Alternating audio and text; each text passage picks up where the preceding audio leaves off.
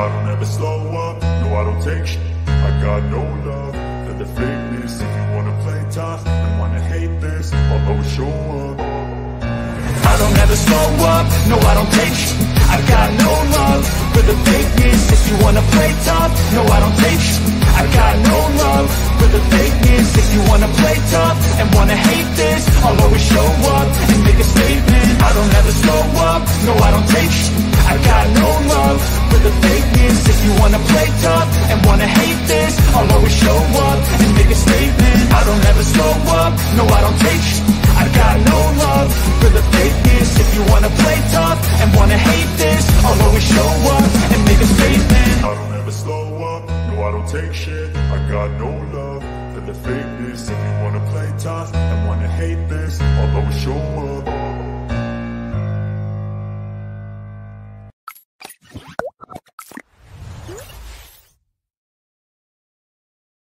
Olá, boa noite, todo mundo. Quarta-feira, hoje, mais uma quarta hold e mais uma vez com um super convidado. Hoje, dia 1 de novembro de 2023, só para registro. E tô com um cara aqui que eu já, já nos conhecemos há um bom tempo aí, a gente já bate papo há bastante tempo. Já esteve aqui no programa quantas vezes já? Umas duas, três vezes, né? Boa noite, cara. Boa, boa noite. Eu acho que eu já tive aqui, acho que de live mesmo, acho que duas vezes só, eu Duas acho. vezes. Agora de grupo, cara, isso é louco. Acho que foi o primeiro grupo Bitcoin que eu entrei, assim, foi, foi o, o berço do meu conhecimento começou no grupo do Road BTC 100. Porra, sério? Cara, Sério. eu lembro que você foi o primeiro cara que botou publicamente o projeto Road BTC 100 próprio, dizendo assim, cara, eu vou fazer isso aqui. E aí começou a fazer e botou pu- publicamente. Eu, eu, eu lembro disso, falei, puta, fiquei feliz pra caramba, velho. Exatamente, exatamente. Eu fiz, foi, foi o primeiro fork. o primeiro fork que eu fiz. E agora que esse mês, esse mês parece que começou a ficar positivo. Mas aí Ralph vai bater próximo ano, meu amigo, já era. Já era, já era, já era. Depois você me conta qual que foi o teu preço, o primeiro, os primeiros preços lá que você, que você começou, aí só para a gente fazer um comparativo. Antes, só deixa eu dar um abraço para a galera que está aqui. Roberto Carlos aqui mais uma vez, tá, cara? Valeu. Rubão da, lá do Crypto Help, a galera da Crypto TV, um super abraço aí, cara. Ricardo Trevisan, que está sempre aqui com a gente também. Kennedy, boa noite, boa noite, cara. Salve, salve. E o Edson de Rolante. Aqui, ó, Edson. Teu copo aqui, velho. Para quem quiser, quem quiser comprar fisicamente, o único lugar físico para comprar essa caneca aqui do Brasil, do mundo, é em Rolante, lá na loja do Edson. Então, boa noite. Vitor, fazia tempo que eu não via de novo, veio da outra vez. Bom ver vocês, cara. Valeu mesmo, valeu mesmo. E o Lawrence, pô, cara, também tava sentindo falta, velho. Que bacana, que bacana. Não esquece o lixo amanhã. Beleza? Buenas pro Jeff também que tá aí, cara. Valeu, sou o Bitcoin, show de bola. E, cara, vamos voltar no tempo um pouco, então. Faz quanto tempo lá? Como é que foi? Como é que foi o começo, teu começo, cara? A gente já conversou sobre isso, mas você, você, você conheceu o Bitcoin quando, mais ou menos?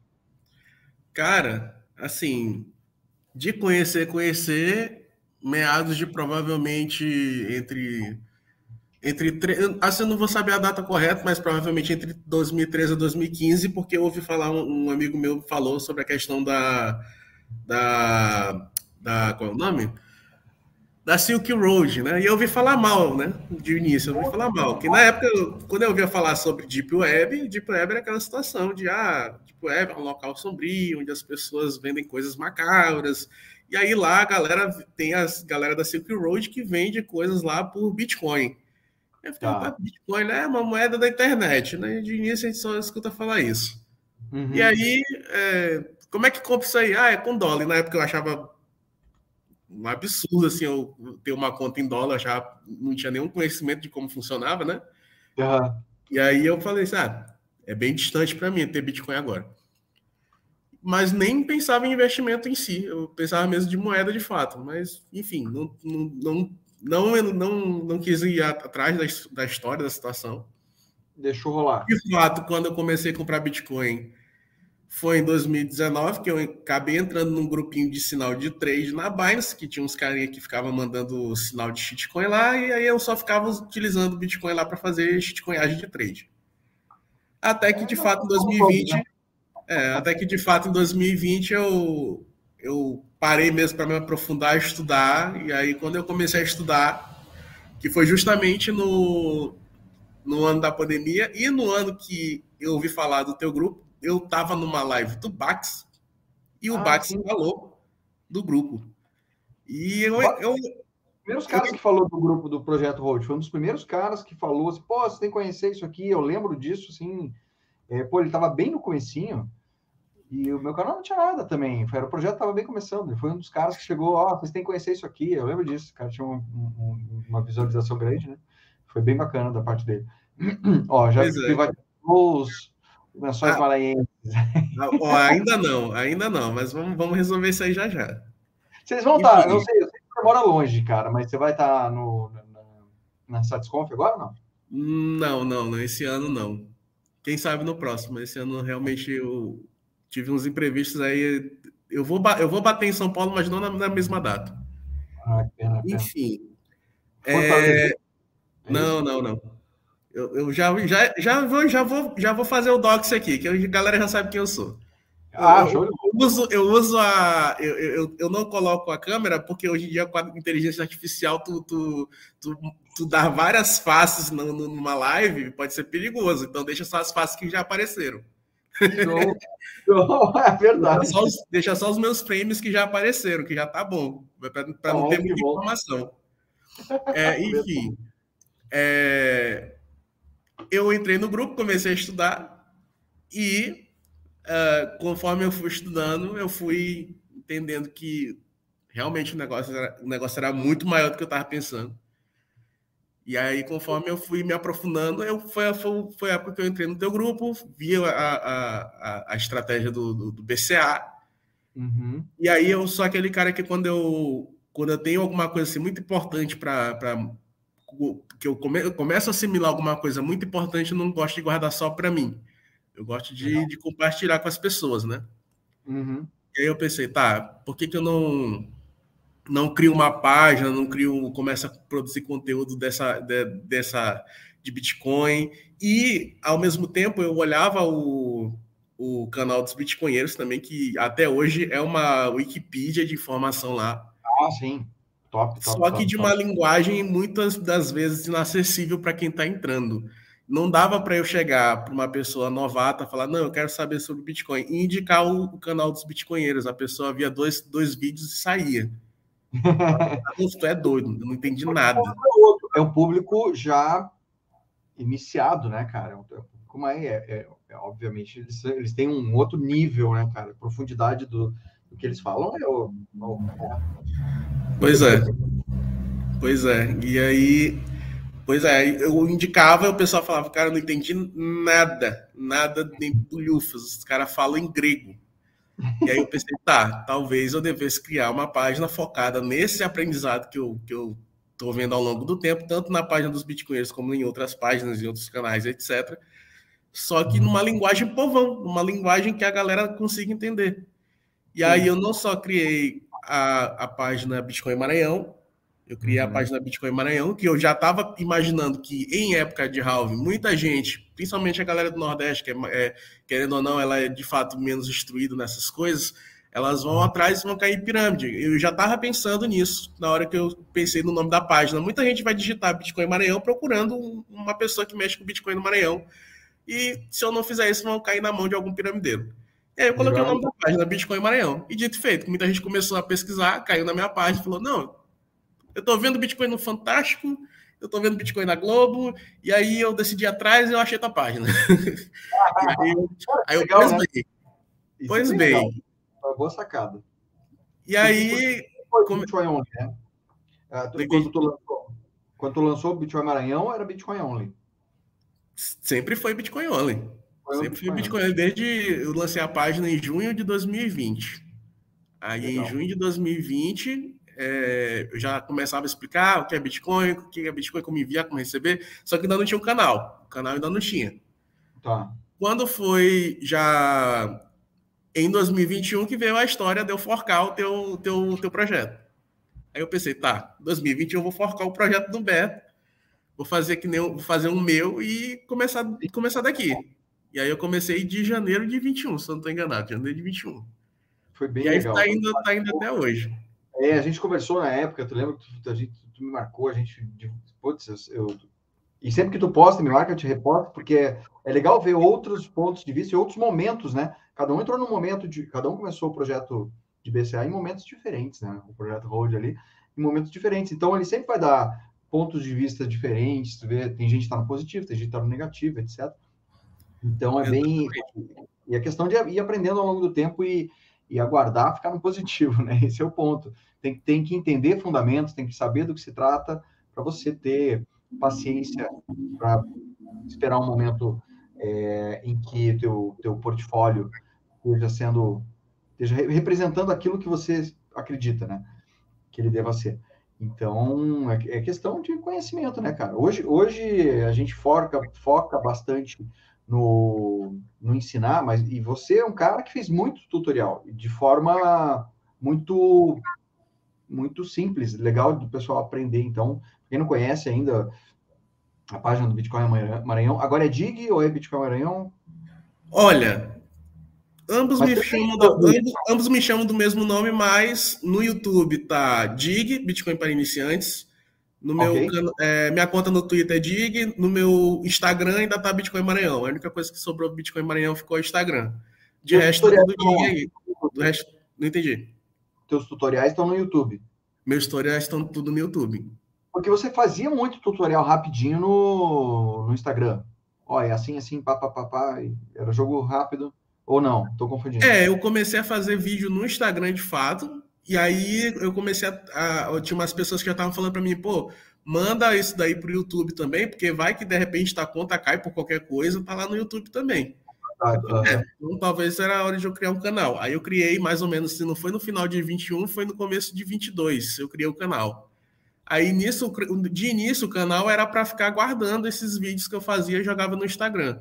Hoje em uhum. dia eu já não jogo mais vídeo no Instagram, eu jogo logo direto no YouTube. Eu, eu anuncio lá no Instagram, mas jogo lá no YouTube quando tem. E aí, mesmo na, na, na, no mesmo foco de sempre, seja uma estratégia de setup de carteira, seja uma estratégia de usabilidade, seja explicando Sim. alguma funcionalidade do Bitcoin que para muitos é, é, meio complexo de se explicar, numa linguagem mais simplificada. E assim foi. Foi indo a página Bitcoin Maranhão, na época. Show. Até que chegou esse ano.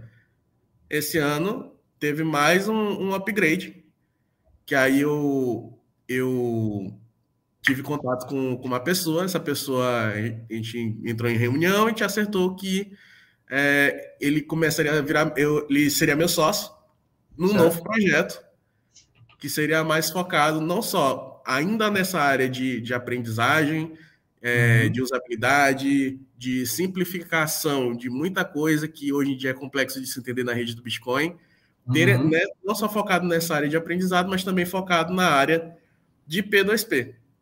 Não só P2P, mas outros serviços financeiros que futuramente podem é, aparecer, e aí a gente pode ir ampliando conforme os anos aí.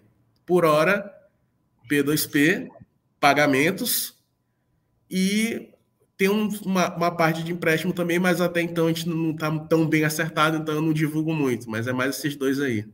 Existe e aí a gente trocou o nome, foi, foi, trocado o nome. Não que eu não atenda mais como Bitcoin Maranhão, muita gente me chama, a maioria da galera me chama de Maranhão, mas tá tudo certo. Né? É, o logo é da DIG, mas se quiser me chamar de DIG, de Maranhão. É belo nome, belo logo, é. porque foi uma boa sacada essa aí, eu achei muito legal. achei muito boa. Tudo a ver com Toca do Coelho, né? Tu... E até, até que a gente estava falando sobre tutoriais, tem coisas que não. Assim, o Bitcoin é tão cheio de nuances que tem coisas que a gente não precisa aprender. Não é que. Porque, assim, não, não é, não é para mim. Eu sei que tem coisa que não é para mim. Eu, não, eu sei que está lá, eu sei que tem gente que, que tem que entende melhor e vai se aprofundar, e tem coisas que eu, que eu, que eu entendo que, que para o meu dia a dia, como um profissional liberal, como um cara que está na vida, não, não, não, é do meu interesse. Então, é, né, eu, eu pulo essa parte. Coisa muito técnica eu acabo pulando. Mas, cara, antes da gente responder, um cara que eu achei muito legal, Clodovius. Isso aí, cara, muito bom. Genial. É... Vamos conversar, antes da gente entrar nisso aqui, sobre KYC, vamos falar um pouquinho sobre, cara, a gente estava conversando em off ali, né, nos bastidores sobre privacidade, só para a gente esclarecer algumas coisas da minha opinião, a tua opinião, quero, quero saber a tua opinião também, sobre privacidade, que a gente está, a gente vai falar um pouco sobre como comprar com privacidade, mas, cara, privacidade, ela, para mim, é uma das nossos, nossos direitos super, assim, que deveriam ser super, super é, é, respeitados e a gente deveria ter, é, sabe, não, não permitir com que a nossa privacidade seja invadida. Na minha opinião, é, ela é dessa forma. Você ter e zelar pela privacidade não quer dizer que você esteja escondendo nada, não é esse o ponto. O ponto é você, privacidade diz respeito à tua individualidade, você é, ser respeitado na tua individualidade. E isso, as coisas ao longo do tempo estão ficando mais nebulosas e, e, e, e lentamente as pessoas estão aceitando serem escrutinadas por todos os lados e a gente perde, perde sabe, está deixando de dar importância para a privacidade. E o Bitcoin me chamou a atenção disso. Eu não era uma coisa que me preocupava. Não era um troço que eu, que eu tinha parado para pensar. Bitcoin foi, foi aquilo que me chamou a atenção de novo para dizer, cara, isso aqui é importante. Eu sou uma pessoa livre, respeito a liberdade dos outros e quero ter a minha privacidade preservada. Né? É muito mal, mal visto, é, muito mal entendido, eu acho, pela maioria. Exatamente. E não diz a ninguém, né? Você, você fez o seu próprio seu próprio dinheiro, saiu do seu próprio suor e só você sabe o verdadeiro valor daquele dinheiro que você conquistou. Nenhuma outra pessoa precisa ter noção, ficar sabendo disso. É uma coisa que é, é, é seu, você trabalhou honestamente para conseguir aquele patrimônio, você não deve nada a ninguém por aquele patrimônio, logo não precisa exatamente, não precisa ter o seu patrimônio publicado para ninguém. Você, você tem que ser total portador da, da, da, do sigilo do seu patrimônio quando você quiser. Você mostra para quem quiser. Fora os riscos, né? Que você, da, da exposição, os riscos de, de você ser exposto. Uh, vazamento de dados é comum. Exatamente, e justamente, justamente quem é para defender a, o, o, sigilo bancário, quem é para defender o sigilo das informações, é o, é, é, o, é o órgão que é mais hackeado que existe. É. Aqui, quem, o órgão que, que, que elabora as leis é o órgão que mais as descumpre. O órgão que, que, te, que diz te proteger é o órgão mais atacado e mais efetivamente atingido. Uhum. É um negócio que não faz muito sentido hoje em dia, né? Pleno 2023, ainda ter pessoa que, que não entendeu essa situação é meio complicado, mas é assim mesmo. Perfeito, perfeito. Não, eu tenho, eu tenho, eu acho que isso fica em. É, é sempre bom a gente lembrar, sabe? A gente lembrar da, das nossas liberdades, que a gente tem direito à liberdade, a gente tem direito à privacidade. É, eles estão empurrando, eles que eu digo, governos em geral, né? é, ficam empurrando goela abaixo esse tipo de coisa, como se você, o teu direito à privacidade fosse um crime. E é, sabe, a população em geral acaba aceitando, acaba engolindo. Né? O Pix está aí para provar isso. Todo mundo é rastreado pelo Pix para cima e para baixo. Então, deixa eu ver. Nós, nós estamos falando agora num momento interessante pelo seguinte: a gente teve de lá para cá, é, isso há pouco tempo agora, atrás agora, né? Regulação, tributação diferenciada, é, a gente está tendo aí, é, enfim, situações novas e, e como, é que, como é que tu enxerga isso? Como é que tu enxerga que a gente está caminhando em termos de, de regulação e tributação?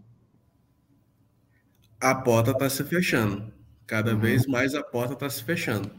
Se antes, é, se antes o, a pessoa CNPJ que não movimentava tanto dinheiro assim criou a empresa P2P e não tava não se enquadrava na IN 1888, agora está se enquadrando, que, que vai ter uma ter uma lei aí já dizendo que CNPJ, P2P, independente de quanta, de quantas de qual, qual valor ele movimenta, ele vai ter que se enquadrar na IN 1888 e aí dá-lhe o P2P tem que declarar todas as movimentações para Receita.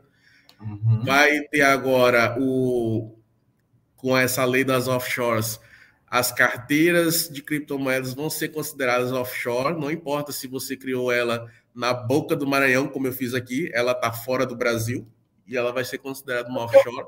Ela não está em lugar nenhum. Ela, ela, não, é. ela está na internet. Pois é. é. Ela pode estar em todos os lugares ao mesmo tempo, em lugar nenhum. Lugar Mas nenhum. aí o, o, governo, como ele não entende o que é, ele vai dizer que é uma offshore, e aí, se, é, se, se fizer uma volatilidade acima de 6K por ano, aí já cobra imposto de 15%. Eu, eu realmente eu estou curioso para ver como é que eles vão fazer isso. Mas, enfim, Movimentando ou não, se o meu patrimônio, entre aspas, ele, ele, evolu, ele evolu, agora o Bitcoin está movimentar. na maior alta do ano. Tem que movimentar. Compra ou venda, né? Até, até assim, se tiver algum contador no, no, no, nos comentários, me corrija se eu estiver errado, mas parece que é só o fato de você ter acima de 6K. Se, você, se, o seu, se, se a volatilidade fez você ganhar acima de 6K. Na, na perca, na perca, o governo só bate no teu ombro. Na perca, o governo só fala, pô, cara, porra, tenta aí, e aí, na próxima, se tu fizer um, uma, um lucro acima de 6K na volatilidade, pelo que eu entendi, me, me corrija se eu estiver errado. Resumido. Não é, não, é, não é fácil, né? É, tanto que, que a Kim está falando aqui, ó, só quando tem conversão, isso é fato gerador. Eu entendo isso, faz mais sentido, é. apesar de absurdo também, mas faz mais sentido do que simplesmente você alterar teu patrimônio na volatilidade você pensou? Vamos lá. Você compra 3 mil reais, daqui a pouco ele dobra, está em 6, agora você tem que pagar. Você não fez nada, não comprou, não, você simplesmente guardou seu patrimônio e ele valorizou por si só. É, não, e é pior ainda, o governo ele é o principal responsável pela valorização da moeda. Porque muitas das vezes o, não é que o Bitcoin está subindo, uhum. é o real que está perdendo valor. Exato. Então, é, o, o, governo ele pode, ele tem um incentivo de desvalorizar o real e quem, uhum. e quem, quem paga o pato é, é, o cara que tem uma moeda mais forte. Perfeito. Olha, a pergunta, a pergunta do Clodovilles é muito boa, que ele pergunta o seguinte: impostos, portas fechando, né, pressão externa aí de regulação e tudo mais, é, KYC ainda vale a pena? É, essa pergunta eu vou deixar no ar para todo mundo, né, porque fica, essa aí é a resposta é bem individual, se vale a pena ou não. Mas comprar, comprar, comprar sem KYC. Cara, minha opinião, uh, eu acho que KYC entra naquilo que eu estava falando sobre você ter privacidade. Tá? Você não precisa, para cada milímetro que você anda na vida, ficar dando explicação e te situando no que, que você está fazendo. Né? É, é o que acontece no Pix. Se você comprar uma bala, o governo sabe que você comprou uma bala, em qual loja, em qual momento do dia, no, no segundo. Está sabendo exatamente o que você está fazendo. Ou nesse momento ainda não no detalhe, mas assim, sabe que você fez uma compra de X reais na hora tal, minuto tal e mercado tal. Tudo isso já está, já, já, já somos rastreados. Então, cara, KYC é, para mim, é, é, você, você evitar o KYC é uma questão de você sabe, prezar pela sua liberdade. Eu, eu volto a, a focar nisso, sabe? É, assim, como eu, como eu bem falei anteriormente, as portas estão se fechando. Nesse, nessa questão, a gente está comprando Bitcoin hoje, vamos supor que deve ter, com certeza tem pessoal assistindo a live que compra Bitcoin sem KYC. E aí a pessoa pode perguntar, tá, em algum momento eu vou precisar converter ou eu vou precisar permutar, enfim, tem gente que ainda pensa em que no futuro as pessoas não vão aceitar Bitcoin e aí vai ter que trocar por real, etc, etc. Pode uhum. ser que sim, pode ser que você de fato use o Bitcoin para suas compras do dia a dia. O que eu, que eu diria assim, minha opinião, minha humilde opinião. Lá no futuro, você vai ter uma, um patrimônio considerado em Bitcoin. E vamos uhum. supor você de fato não declarou para a Receita. Você com certeza vai ter problemas se você quiser comprar um negócio de grande valor. Seja uma casa, seja um carro, enfim, um terreno, você com certeza vai ter problemas. Então, o que, que, eu, que, que eu posso dizer neste exato momento? No futuro, pode ser possível você utilizar Bitcoin para sobreviver. Gastos pequenos.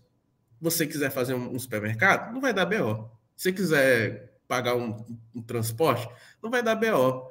Você quiser é, gastos pequenos, gastos do dia a dia. Agora, compras maiores, se você realmente está pensando em fazer compras maiores, aí eu, eu, acredito que seria mais interessante você fazer a teoria das bandeiras. Tem, vai ter, com certeza, países muito mais interessantes por aí, que você pode chegar lá e declarar o seu patrimônio para lá. E aí, você vai ter menos custos de impostos, menos, menos carga tributária, menos hum. assim, você vai ter, você vai ser muito menos taxado num país que não quer que você progrida. A verdade é essa. Você está, é, você está vivendo num país que não quer que você cresça. Não force a barra. Se você é, forçar a barra, você será amassado. Então, você compra Bitcoin hoje sem KYC? Ah, não quero declarar nunca. Bom, você, você, toma um, você assume um risco de lá no futuro você não ter que você não ter como utilizar esse seu Bitcoin para gastos grandes, não no Brasil. Uhum. E aí é a dica que eu posso dar. É a única forma de se utilizar Bitcoin no futuro sem, sem essa questão da, da, da, da, da tributação, da, do reporte, etc. Claro, isso eu estou falando é, usando a teoria das bandeiras. Eu acho bem difícil, assim, eu espero, eu espero estar certo até lá, que os países cada vez mais fechem o cerco para o Bitcoin. Eu acredito que enquanto alguns países fecham o cerco, outros veem uma oportunidade de, de trazer pessoas para lá. Então, usem a teoria das bandeiras ao favor de vocês. Quando for preciso zarpar, zarpe para um lugar pró-Bitcoin. Zarpe para um lugar que seja seu amigo e não um lugar que queira te amassar como querem aqui. Perfeito. Excelente. Excelente. Rodrigo perguntou se você curte Lightning Network. Deixa eu te falar, Rodrigo, nós temos uma live, eu e Bitcoin Maranhão, só sobre Lightning. Não lembro que data foi, mas, mas tem aqui na playlist. Vou ver se eu cato depois e boto no, no, no chat aqui. Tem uma live que, que, a gente fez de. Tem uma live que a gente fez só de Ellen Beats, que aí o Ellen Beats é uma, uma cheio de ferramentas, cheio de aplicativo lá que a pessoa pode utilizar a Lightning, seja como paywall, seja como maquininha por, por é, POS, ponto de venda, seja como um gerador de ingresso, caso a pessoa queira, queira fazer um evento. Ah, vou, vou fazer o ingresso desse evento em Bitcoin. Dá para fazer lá no Bits, dá para fazer bastante coisa. Isso é só um dos sites. Assim, a Lightning como um todo, ela é um universo bem grande. Ó, perfeito. Eu, eu tô, tô tentando catar aqui, eu vou achar e vou botar no nosso, no, vou botar no chat aqui o link da live sobre sobre eu não lembro se o nome era Bits ou se era Lightning mesmo, mas enfim, é, já daqui a pouco eu acho aqui. E, cara, gerenciamento de não, não, se foi com o Diego. Já vou achar, enfim, daqui a pouquinho eu boto ali no negócio.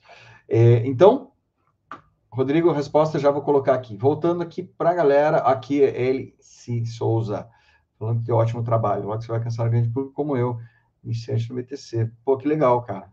Bem legal isso aqui coisa que todo o Brasil as pessoas associam a pirâmide a escândalos. Perfeito, cara. Você é o cara que, que já está enxergando, você é um cara já diferenciado, ou uma mulher, não sei, LC Souza, né? Você já está diferenciado, você já está entendendo e abrindo a cabeça para coisas novas.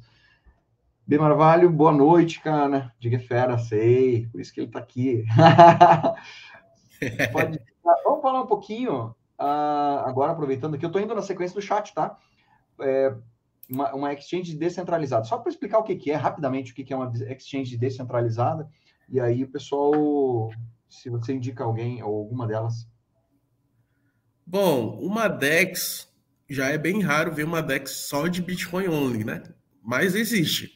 A DEX, uma exchange descentralizada, é uma exchange de fato que é, é uma plataforma onde você tem, de fato, que você encontra em exchange pessoas comprando, pessoas vendendo, só que não uma, uma empresa regulada pelo Estado, e sim uma plataforma de pessoas voluntariamente fazem suas compras e vendas e fecham negociações entre si, de uma maneira que você não precisa apresentar documentações nem nada do tipo. Você só entra na plataforma, segue as, normas, segue as normas da plataforma e com isso você consegue comprar e vender Bitcoin livremente sem precisar passar nenhuma documentação para nenhum agente estatal ou agente bancário. E aí, de, de, de dicas que eu posso dar aqui de DEX Bitcoin Only, a mais famosa que o pessoal indica é a BISC, que a BISC é uma DEX on-chain, ou seja, uma, é, é funciona para rede principal, e para a rede Lightning, que eu acredito que é mais, é mais prático para o pessoal, porque a BISC, ela por si só, eu achei ela meio, meio estranha, meio, meio, meio feia de se mexer, mas dá para mexer. E tem um negócio da BISC que eu não, não curti muito, porque assim, quando você cria uma ordem, você tem que deixar a BISC aberta para sua ordem continuar aberta. Nesses hum. outros dois que eu tô que eu tô mexendo aqui, não precisa. Você pode abrir sua ordem lá e, e fazer suas coisas. É, LNP2P Bot, que é um bot no Telegram. LN2P Bot. Uhum. É, é LNP2P Bot. bot. E o RoboSites. O RoboSites, ele é um, ele é um site que ele roda no Tor. E aí você consegue configurar um, um, um botzinho no Telegram para ele ficar te mandando notificação quando alguém pega a sua ordem. E aí o que, como é que funciona? Normal, assim, em geral, como funciona esses, esses, esses, essas decks? Você procura uma ordem lá de alguém querendo vender Bitcoin ou se não, você coloca a sua própria ordem dizendo que quer comprar, espera alguém puxá-la. E aí você puxa uma ordem, essa ordem vai, vai notificar a outra pessoa. Uhum. Essa outra pessoa coloca o, o já o valor no, no colateral, o, fica, a, o vendedor ele já, ele já paga um invoice, isso levando para o LNP do Spbot para o RoboSats. Uhum. O vendedor paga antecipadamente o valor, mas o valor fica travado. O valor só vai ser travado no momento que, as duas, que os dois lados, que os dois pares, clicarem em OK e falar: Ó, mandei, a, mandei o, o dinheiro para ele e ele já recebeu. E o outro lado também vai dar o OK dizendo: Recebi o dinheiro. Quando os dois lados dão OK, o fundo se destrava e vai para a pessoa que comprou os bitcoins. É assim que funciona. Ah, mas e se alguém quiser agir de má fé? Por exemplo, eu passei uhum. o dinheiro e o cara não me passou os bitcoins. Lembrando tá. que os bitcoins dele ele já passou antecipadamente, os fundos dele estão travados. Caso ele não queira dar ok, caso eu dê ok sozinho e ele não der ok, existe um juiz. Existem pessoas é, que ficam no staff do bot que são juízes. A gente pode contactar o juiz e falar: olha, tem uma pessoa que eu passei dinheiro para ela e ela não deu ok. Tá aqui meu comprovante. Tá aqui meu comprovante, destrave os fundos para mim. Ela tem o poder de destravar os fundos caso ela veja o comprovante seja sendo legítimo. E aí ela destrava os fundos e tá tudo certo. Não tem risco de contraparte. Interessante. Interessante. Ó, eu estou abrindo aqui só para mostrar como é que é o L, LNP2P Bot Brasil. Tá aqui, ó. Alguém vendendo, alguém comprando, e você clica ali e, enfim, vende teus satoshis por reais ou compra satoshis, né? Fazendo transferência. Bem, bem, bem legal isso aqui. Eu vou ser sincero, eu não usei ainda, mas eu achei muito interessante. E olha aqui alguém querendo me dar um golpe aqui, ó. Rada Magal. Toda vez tem.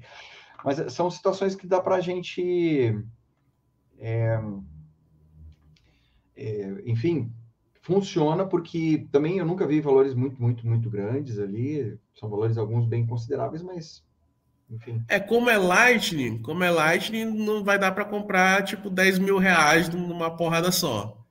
Entendi. Vai dar para comprar pequenos valores. Dá para comprar 2 mil, 3 mil às vezes, mas nessa, nessa casa.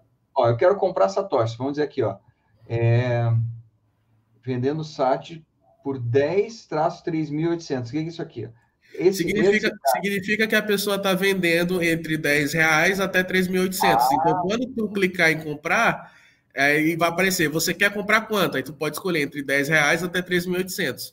Okay. Quando tu configurar, quando tu configurar quanto tu quer, o bot automaticamente já calculando o ágio do P2P, ele vai mandar uma mensagem para o vendedor. Olha, tal pessoa está querendo te comprar X satoshis. Mande os, uhum. os, os satoshis nesse invoice aqui, vai aparecer um invoice para ele pagar. A pessoa paga o invoice, e aí, a partir do momento que o vendedor paga o invoice, abre o chat com os dois. E aí os dois começam a conversar para definir as formas de pagamento.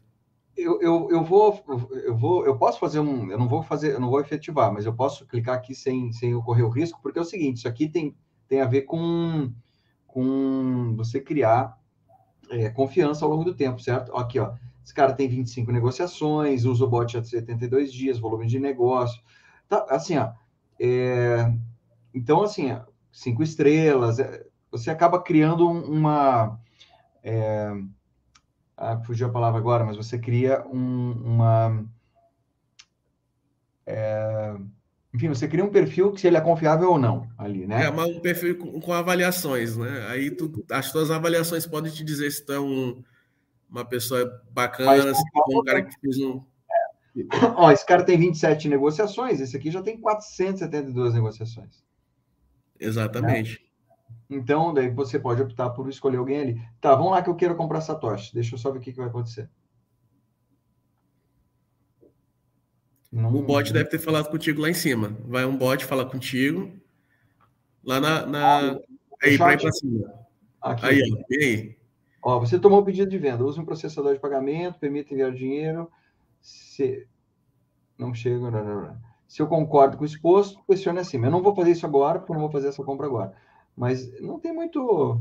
Ah, eu tentei fazer um, um negócio aqui faz um tempo, ó. Aí eu fiquei com medo de. Eu não conhecia, estava recém-lançado, isso aqui, entrei pela primeira vez. Falei, puta, não sei se eu vou fazer. Daí parei. Qualquer coisa, tu pode fazer o seguinte: copia esse.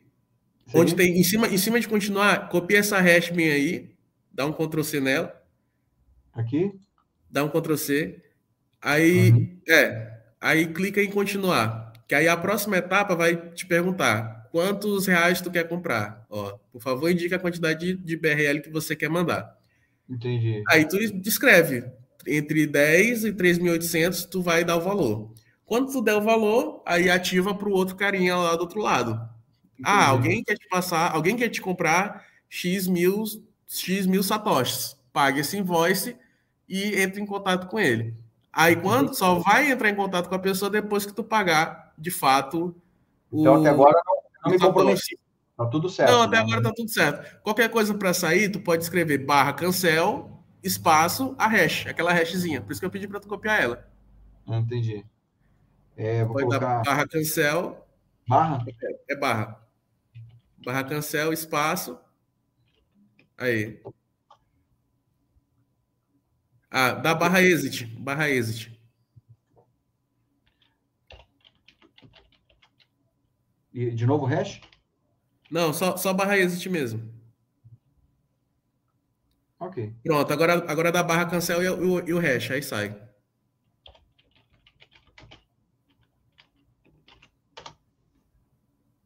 Pronto. Cancelou o pedido. Ah, que legal. Pois é. E assim vai indo. Sistema de reputação. Porra, Laurence, obrigado. Não vinha a palavra. É, exatamente. Caceta. É, Cadê que ele falou que estava falando com o Michael Saylor? Ah, tá aqui. É, não, cara, ele tem um grupo aqui que de vez em quando ele posta coisa. Ele quando, aí, ó, de novo, quando eles compram aparece, ó. Aí, Sim. Foi uma, não foi uma conversa. Podia ser, né? Ia ficar legal.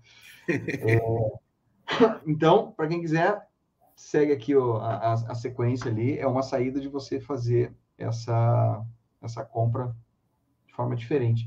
Deixa eu ver aqui. Para alguém leigo comprar, só consigo por sex. Porra, cara, o que, que é isso? por, por, por exchange centralizada. Qual o jeito mais fácil e com taxas mais baixas? Isso porque não tem muito capital. Você está perguntando, por exemplo, comprar em corretora é mais jogo? É isso, Kennedy? Não, ele está ele tá dizendo que como ele é novato, ele só compra por exchange convencional. Ele está ele tá querendo um jeito mais fácil com taxas mais baixas. Muito difícil. Ah, tá, muito entendi. difícil. Porque assim, a exchange ela tem uma taxa baixa justamente porque, primeiro, ela tem um grande volume. Ela tem um, a plataforma dela lá com milhões de pessoas acessando ao mesmo tempo, comprando e vendendo ao mesmo tempo, e ela ganha em cima, de, da, em cima da compra, em cima da venda. E ela presta seu. Ela presta suas. Ela reporta certinho para o governo, ela não paga seus impostos em dia, não tem por que ela, enfim, é, correr risco. Então ela coloca uma taxa bem baixa que, querendo ou não, várias pessoas utilizam a plataforma ao mesmo tempo. Então ela consegue lucrar tanto na compra quanto na venda. Fora da exchange, dificilmente tu vai ver um preço que vença o ágio da exchange, porque primeiro a pessoa precisa manter a sua estrutura, seja lá qual seja ela. Essa estrutura, para uma pessoa que não é uma exchange, é cara.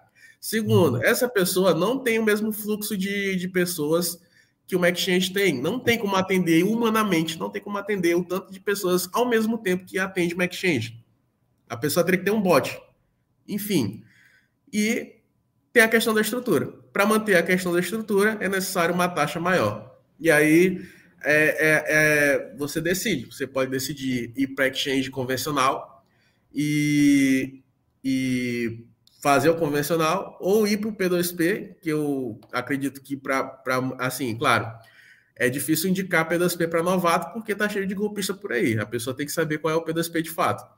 Mas uhum. eu particularmente vejo o P2P com, com muito mais facilidade do que exchange, porque quando você é novato e abre uma exchange, vem uma chuva de, de, de moedas na sua cara.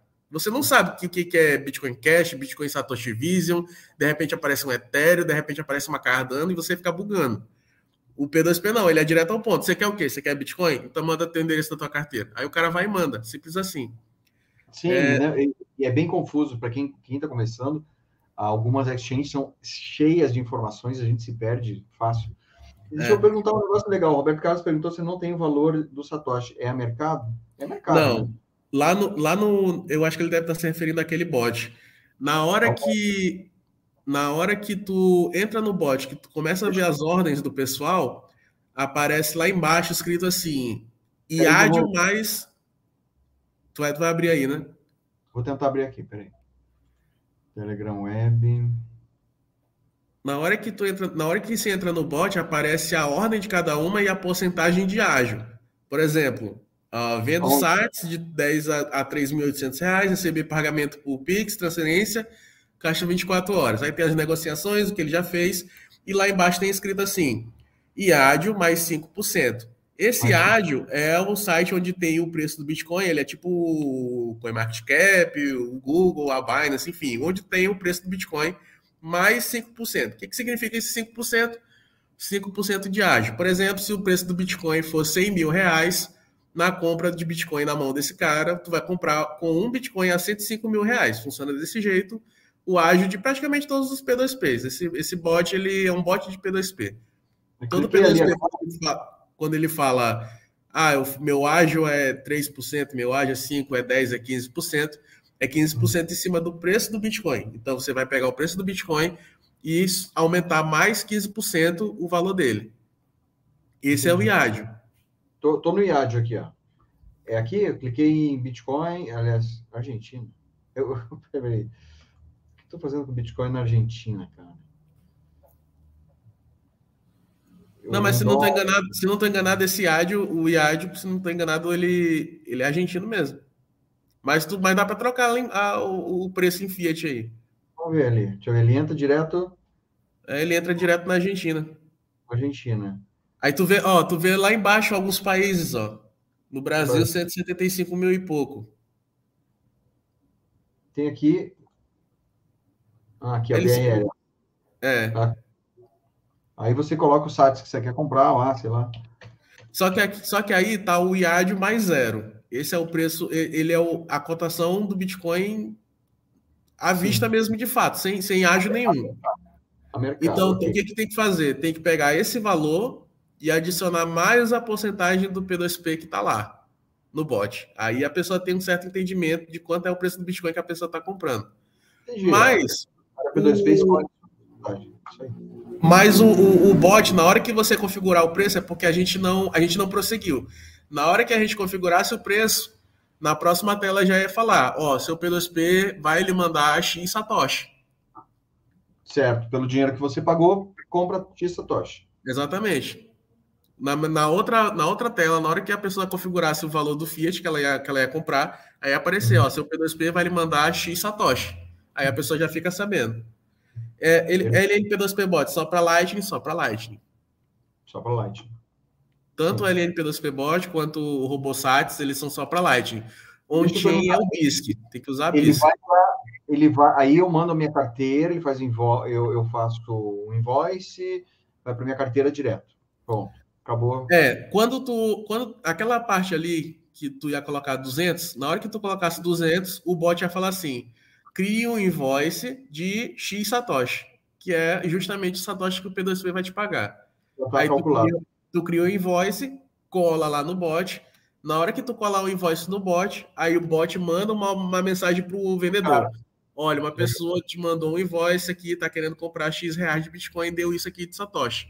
Pague esse invoice e é, entre em contato com ele. Na hora que o, na hora que o, que o vendedor pagar o invoice, não é que ele já vai diretamente para tua carteira.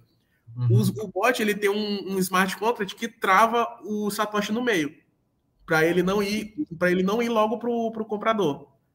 Primeiro tá. abre, abre um chat, os dois conversam e aí acerta-se a, a, a forma de pagamento. Quando os dois sinalizarem que está tudo ok, aí sim o invoice é pago e o Satoshi vai para o comprador. Cara, eu achei bem legal isso aí.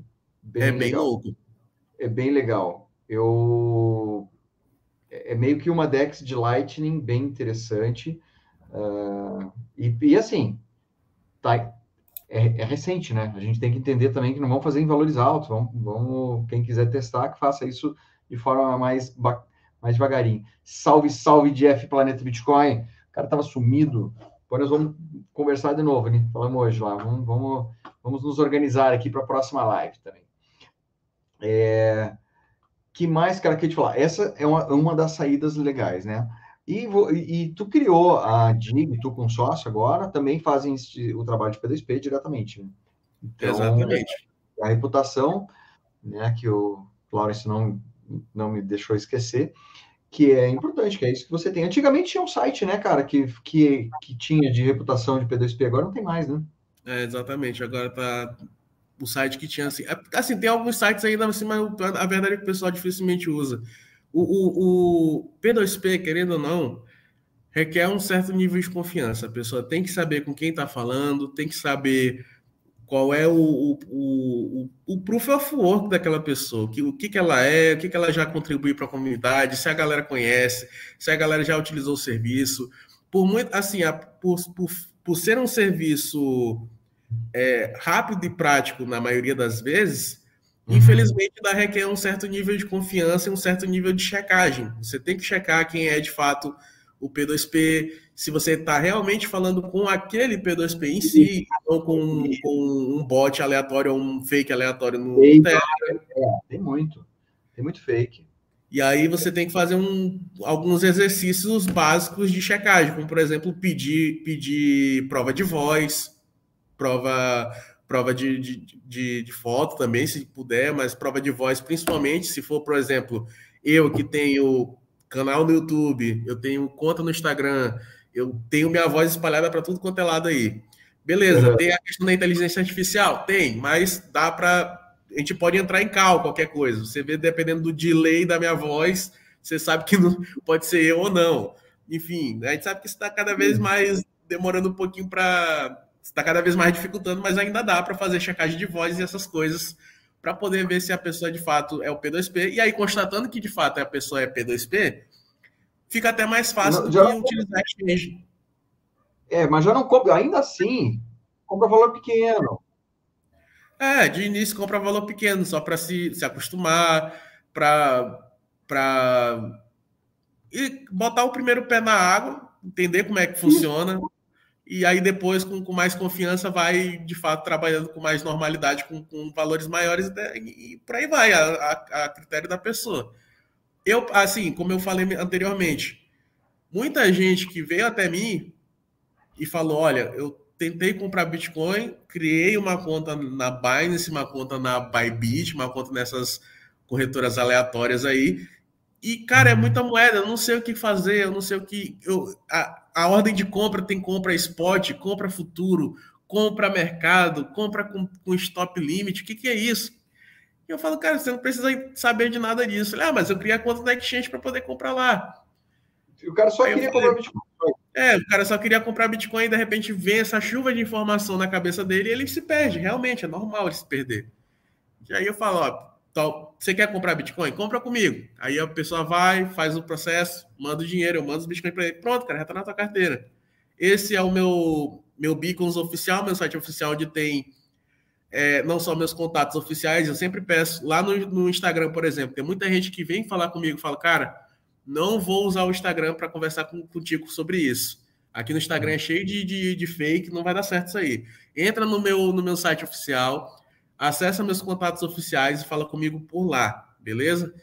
E aí, dentro desse site, não só tem os meus contatos oficiais, como também tem cinco passos para quem está iniciando, está perdido um pouco perdido na situação de como começar no Bitcoin com o pé direito. Tem os cinco uhum. passos: comprar uma carteira, comprar Bitcoin, aprender a estratégia que eu utilizo, que é a mesma que o canal do Humberto aqui utiliza, que eu não recomendo nenhuma outra, que não, não faz sentido eu recomendar nenhuma outra. Uh, dicas para você lado, claro. E aí tá a planilha de, do, do, do, dos holds que eu faço, dos aportes que eu faço, do, do BCA que eu faço desde 2021. Tem alguns textos meus no meu blog, tem uma bibliotecazinha caso a pessoa queira comprar um livro digital. E lá embaixo tem contatos para mentoria, criação de setups, etc, etc. E bem embaixo um meu vídeo mais atualizado. Show.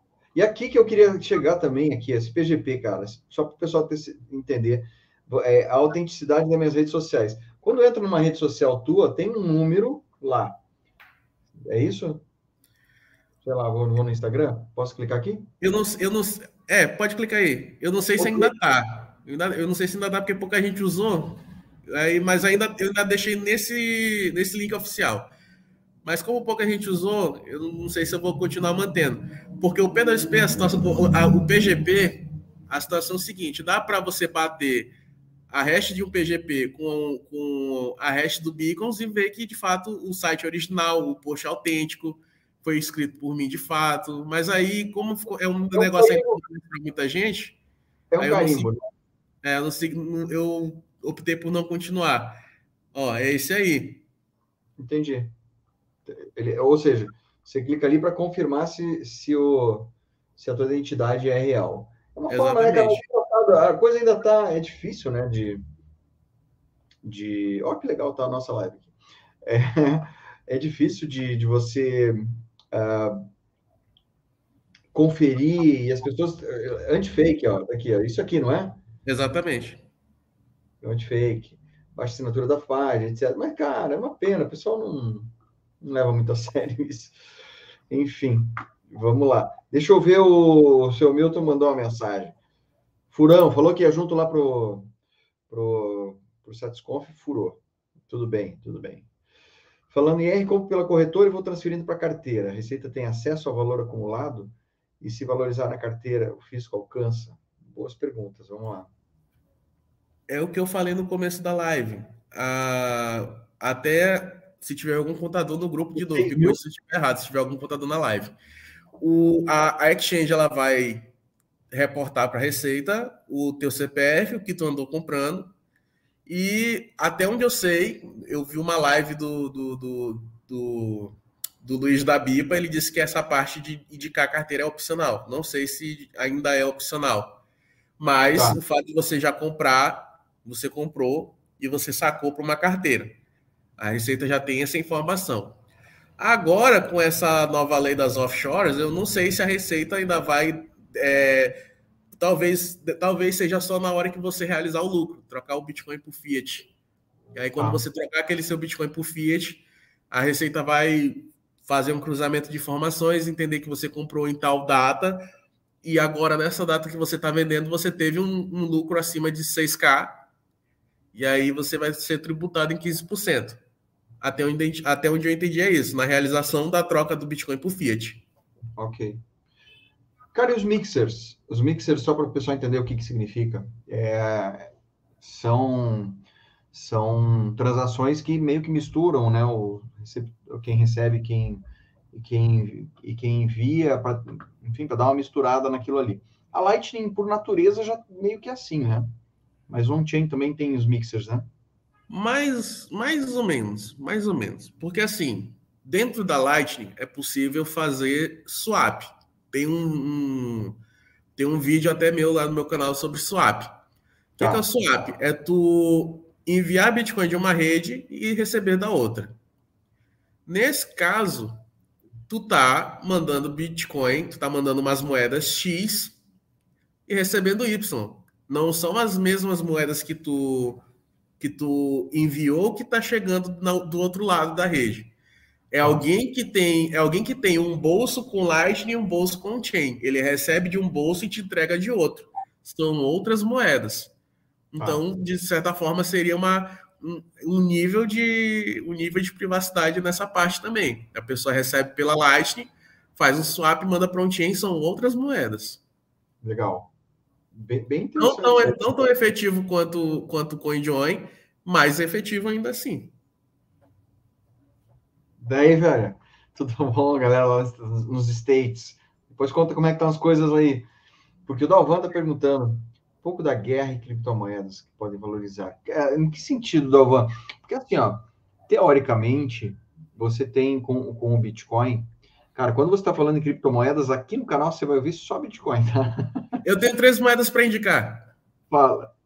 Satoshi? Vamos lá. A última, se valer um real, você tá rico. A primeira é o Bitcoin. A segunda é o LBTC. E a terceira é o Satoshi.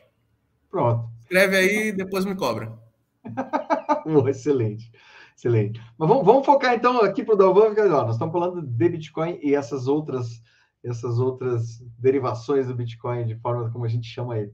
Mas basicamente, é, cara, eu, eu, não, eu não acho que tem uma, uma conexão direta entre uma coisa e outra, porque o Bitcoin ainda está atrelado ao mercado tradicional, enquanto houver qualquer problema grave, é, o Bitcoin acompanha, ou seja, se cair muito, vai acabar caindo junto. Mas isso, pra, na minha opinião, ainda é por ignorância da maioria das pessoas que não entendem o, o que, que elas têm em mãos, né? É, que tipo de reserva o Bitcoin é.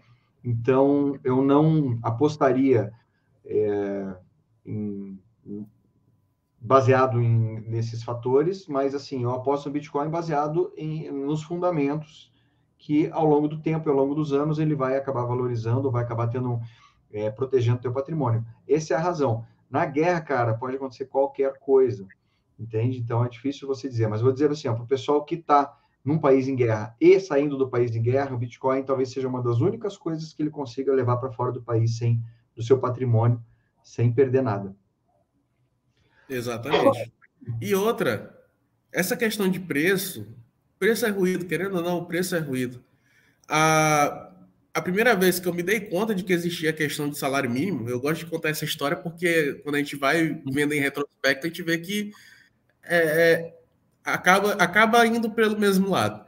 A primeira tá. vez que eu me dei conta do que era salário mínimo, um salário mínimo era 200 reais. Hoje a, gente, hoje a gente ganha praticamente duas vezes, cinco vezes mais, quatro vezes mais. Assim, não que o brasileiro antigamente com 200 reais ele vivia, ele realmente sobrevivia ainda, mas ele sobrevivia melhor do que ele sobrevive hoje com 1.320. Então, nominalmente, nominalmente a gente está falando de, um, de uma riqueza nominal. A gente está com muito mais dinheiro do que a galera que recebia 200 de salário mínimo, mas está tudo cinco vezes mais caro, sete vezes mais caro. No futuro, o salário mínimo vai ser 5 mil reais. No futuro vai ser 15, vai ser 20 mil reais. E não importa, né? Só que as, as, coisas vão se ajustar nesse, nesse, nesse mesmo. As coisas vão se ajustar nesse mesmo, nesse mesma velocidade. Beleza. Então, Como é que tá o Grêmio? Pelo amor de Deus, o que, que ele tá falando? Como é que tá o Grêmio? Mas eu, é, é, por aí. É porque, é porque isso afeta o Grêmio. Uma brincadeira. Vamos é, mas é mais ou menos isso. Alguém falou de falar no futuro seremos todos milionários. Sim. Grande coisa. Grande Sim. coisa. E aí? A gente é milionário. E aí eu costumo falar para o pessoal assim: se você soubesse, se você soubesse que o Bitcoin no futuro fosse valer 12 milhões de reais, você venderia hoje por quanto? Aí a pessoa fica, ah, eu não venderia. Não Ué, então por que está preocupado com o preço? Porque é isso que vai acontecer. Em algum momento, assim, todos os governos, eles têm incentivos para aumentar a sua base monetária. A gente já aprende errado na escola de que inflação é o simples aumentar do preço. Não é. A inflação é uma consequência da expansão da base monetária, coisa que todo governo precisa fazer, porque senão a dívida vai alastrar a situação deles. Eles precisam gerar mais dívida para pagar suas dívidas antigas. É uma bola de neve impossível de ser paga. E aí, querendo ou não, o aumento da base monetária vai desvalorizar todas as moedas. Um dia a Bitcoin vai bater 12 milhões de reais, até 12 milhões de dólares. A gente vai estar vivo nesse dia, provavelmente. Só que 12 milhões de dólares não vai pagar, não vai comprar a mesma coisa que compra hoje 12 milhões de dólares. Porém, como a gente sabe que o, as coisas, a precificação das coisas se antecipa à realidade uhum. dos fatos, o Bitcoin sobe muito mais rápido. Por exemplo, quando de fato o ETF for aprovado, o Bitcoin vai estar, tá, o Bitcoin vai estar tá subindo muito antes disso. Quando de fato o ETF for aprovado, a galera já, assim, já comprou, o preço já está precificado. No caso do, do o preço do Bitcoin, enquanto a, a economia mundial, enquanto a economia monetária for do jeito que é, com os estados é, se curando de suas, de suas abstinências de drogas com outras drogas, o preço do Bitcoin é infinito. A verdade é essa. Querendo ou não, a verdade é essa. Então, quanto vale você vender agora em 34 mil, ou em 35 mil, ou 350 mil, ou 3 milhões e 500? Para mim, a brincadeira ainda nem começou. Então, o Michael Saylor falou agora esses dias, uma, ele trouxe a, a frase: não, Bitcoin não vai parar de subir nunca. O valor dele em dólares. Falei, faz enfim, foi uma entrevista super legal. Apareceu. E para quem não conhece Michael Saylor, por favor, pesquise um pouco o nome desse cara. Ele é um, um empresário americano que, que enxergou o Bitcoin antes da maioria dos outros empresários. Então, é, vale a pena. Ele tem, ele tem uma forma de falar, de entender o Bitcoin bem interessante. Assisti um canal e vi um cara dizendo, o Rogério, obrigado aí por ter mandado a pergunta, Rogério. Assisti um canal e vi um cara dizendo que o governo vai tentar rastrear as moedas de Bitcoin era mais ou menos o que o Maranhão estava falando, que é, tem uma lei agora, ou aprovaram, alguma coisa assim, a ideia deles é, obviamente, rastrear tudo 100%, que você não tenha privacidade nenhuma e pague tudo que, que puder para o governo, para botar na mão. Não, mas deixar, deixar bem claro também essa questão da, do, do, do, rastreio de moedas não é, não é tão na cara dura assim, não. Não é, é, que você vai fazer uma transação de Bitcoin e a Receita vai estar sabendo. É, é, é a questão da utilização do, do real Fiat. Você trocou Bitcoin por Fiat, aí a Receita pode fazer um cruzamento de informações com a exchange que te declarou, com o P2P que te declarou, etc. Agora, uma, uhum. uma, uma, transação normal de Bitcoin, você, com a sua carteira, mandar Bitcoin para uma carteira de outra pessoa, não tem como ninguém saber, a não ser que de fato tem alguém rastreando o seu, seu IP, suas atividades, assim, alguém dedicado para isso. Não é algo tão público assim. Se você olhar a blockchain, do, do, do, do, se você olhar a blockchain, os endereços passando do Bitcoin de um para o outro, não dá para saber quem é quem só pelo simples olhar. De fato, ou a pessoa tem que. É, o seu IP tem que estar tá sendo rastreado no momento, coisa que, querendo ou não, a Receita não consegue ainda fazer com, nós, com, com todo mundo junto, não é, não é lucrativo fazer isso. Uhum. Ou a pessoa tem que, de fato, é, ou a pessoa tem que de fato reportar por si mesma. Olha, aquele endereço é meu. Como tem caso de galera que vai, declara para a Receita e fala: eu realmente tenho Bitcoin, tá nesses endereços aqui, etc, etc. E aí, nessa semana, saiu aquele, aquele mapinha. Um mapinha de, de, de ah, é localizações onde tinha pessoas movimentando Bitcoin. Uma dessas informações que a Receita tem é essa galerinha que reporta dizendo: olha, eu tenho Bitcoin, é, ou se não uma exchange que já reportou, olha, uma pessoa comprou realmente Bitcoin comigo, ela mora nesse endereço aqui. Aí beleza, dá para a Receita montar aquele mapinha. Não é que aquele mapinha é pessoas transacionando Bitcoin ao vivo, não é. São pessoas que de alguma maneira a Receita já entendeu que mexe com Bitcoin porque já, já chegou o reporte na Receita. Certo. Isso daí foi, foi meio. É fude de fato. É uma é notícia para amedrontar a galera. Hum pra, só para assustar, né? Food, para quem não sabe, é Fear, Uncertainty Doubt, que é medo, é, é, é, é uma notícia para espalhar medo, incerteza e dúvida. E eu acredito nisso também. É, enfim, eu tô ainda assim, a gente está no gap de que, e na esperança de que o Bitcoin não seja criminalizado nem, nem proibido, então, até lá, temos muito chão pela frente, né? É... Cara, Dalvan, Perfeito, cara, que legal. Eu vou, eu vou botar aqui no chat que eu já pus, eu vou botar na tela o do Maranhão. Ali, aquele beacon lá que eu, que eu acabei de mostrar. Tem aqui o link no qual ele tem o canal do YouTube, tem tutoriais e tudo mais, cara. E dali para frente é, tem muita coisa. Acompanhe aqui nas quartas-feiras de manhã, é, de noite, desculpa, às 21 horas, a gente sempre faz, faz lives aqui para bater um papo e tu tá, tá muito bem-vindo aqui para botar tuas dúvidas, pode botar à vontade. Sugestão, já que você está aqui, Dalvan, é, daqui, eu estou começando agora, né? Então, é, sugestão: esquece outras criptomoedas. Foca para você entender Bitcoin. Só isso já vai consumir é, um bom tempo para você e você e vai ser onde, onde uh, o, o, ouro está escondido, onde, onde o assunto que interessa para valer, que você vai, que vai fazer diferença para você entender o Bitcoin. Esquece outras criptomoedas, né?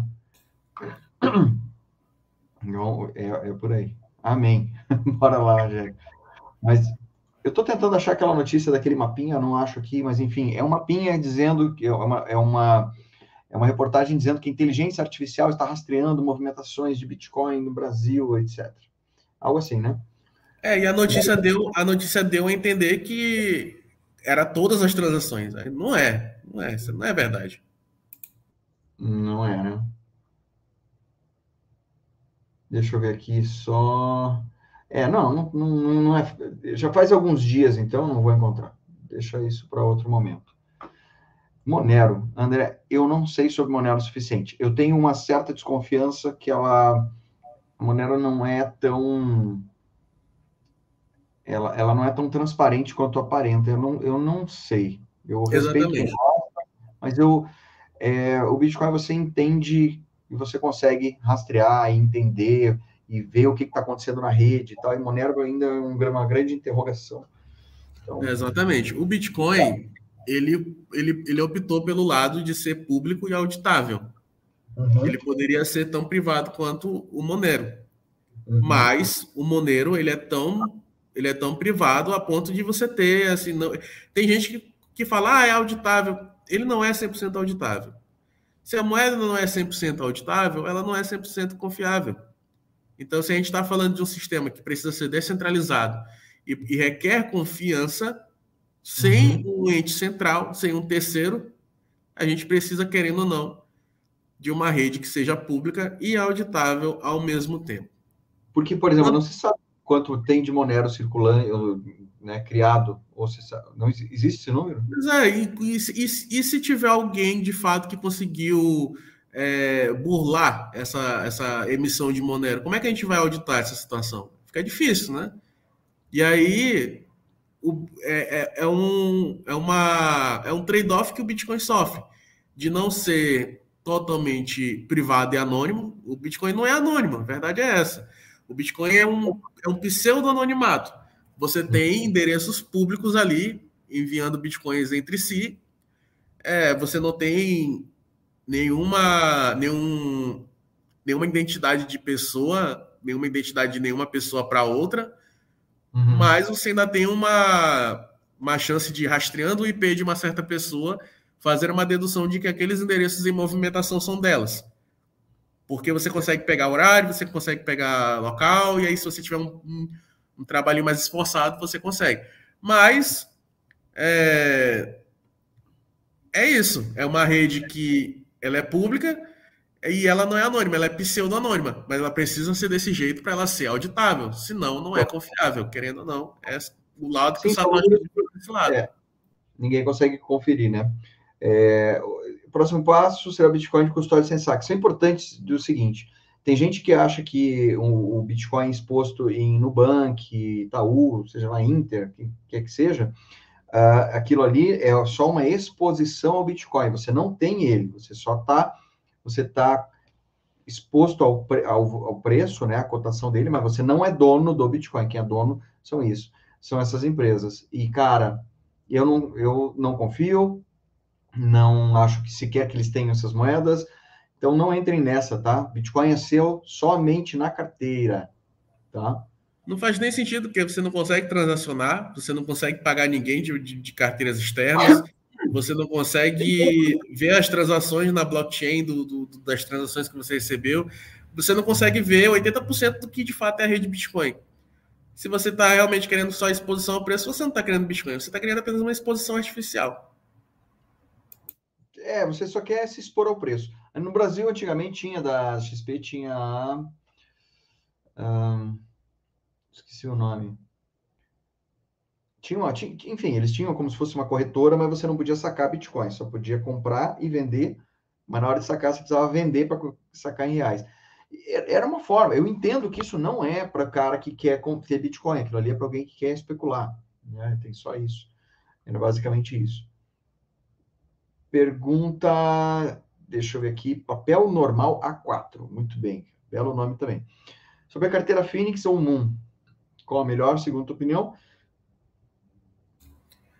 Tá, olha, é normal pagar cada, cada caso. Bora lá, vamos falar sobre isso aqui rapidinho. Cada eu, eu costumo falar que cada caso é um caso. Tá. A Moon e a Fênix são duas carteiras que têm Lightning, porém são duas estruturas diferentes. Existe dois tipos de carteira Lightning. Existe a carteira que te fornece a chave privada e, consequentemente, te fornece o ambiente da Lightning para poder você mexer, criar uhum. seus canais, fazer seu balanço de liquidez, etc, etc. Para quem não sabe como funciona a Lightning, tecnicamente falando, a Lightning é um universo de canais onde se abre, se fecha, onde se existe um manuseio de liquidez, que a liquidez vai e volta tipo uma ampulheta, e é um negócio muito complexo muitas das vezes para pessoas que estão chegando agora no Bitcoin. Criar um uhum. canal, fechar o canal, saber como ele, como ele funciona, como ele se comporta. E aí, dentro dessa, dessa. Sabendo dessa demanda de pessoas que não querem de fato ter exposição a essa a essa tecnicalidade, existem dois tipos de carteira. Existe a carteira que de fato te dá essa possibilidade de fazer esses ajustes mais técnicos, como abertura de canais e manuseio de liquidez. Uhum. E tem as carteiras que simplesmente fazem tudo terceirizado.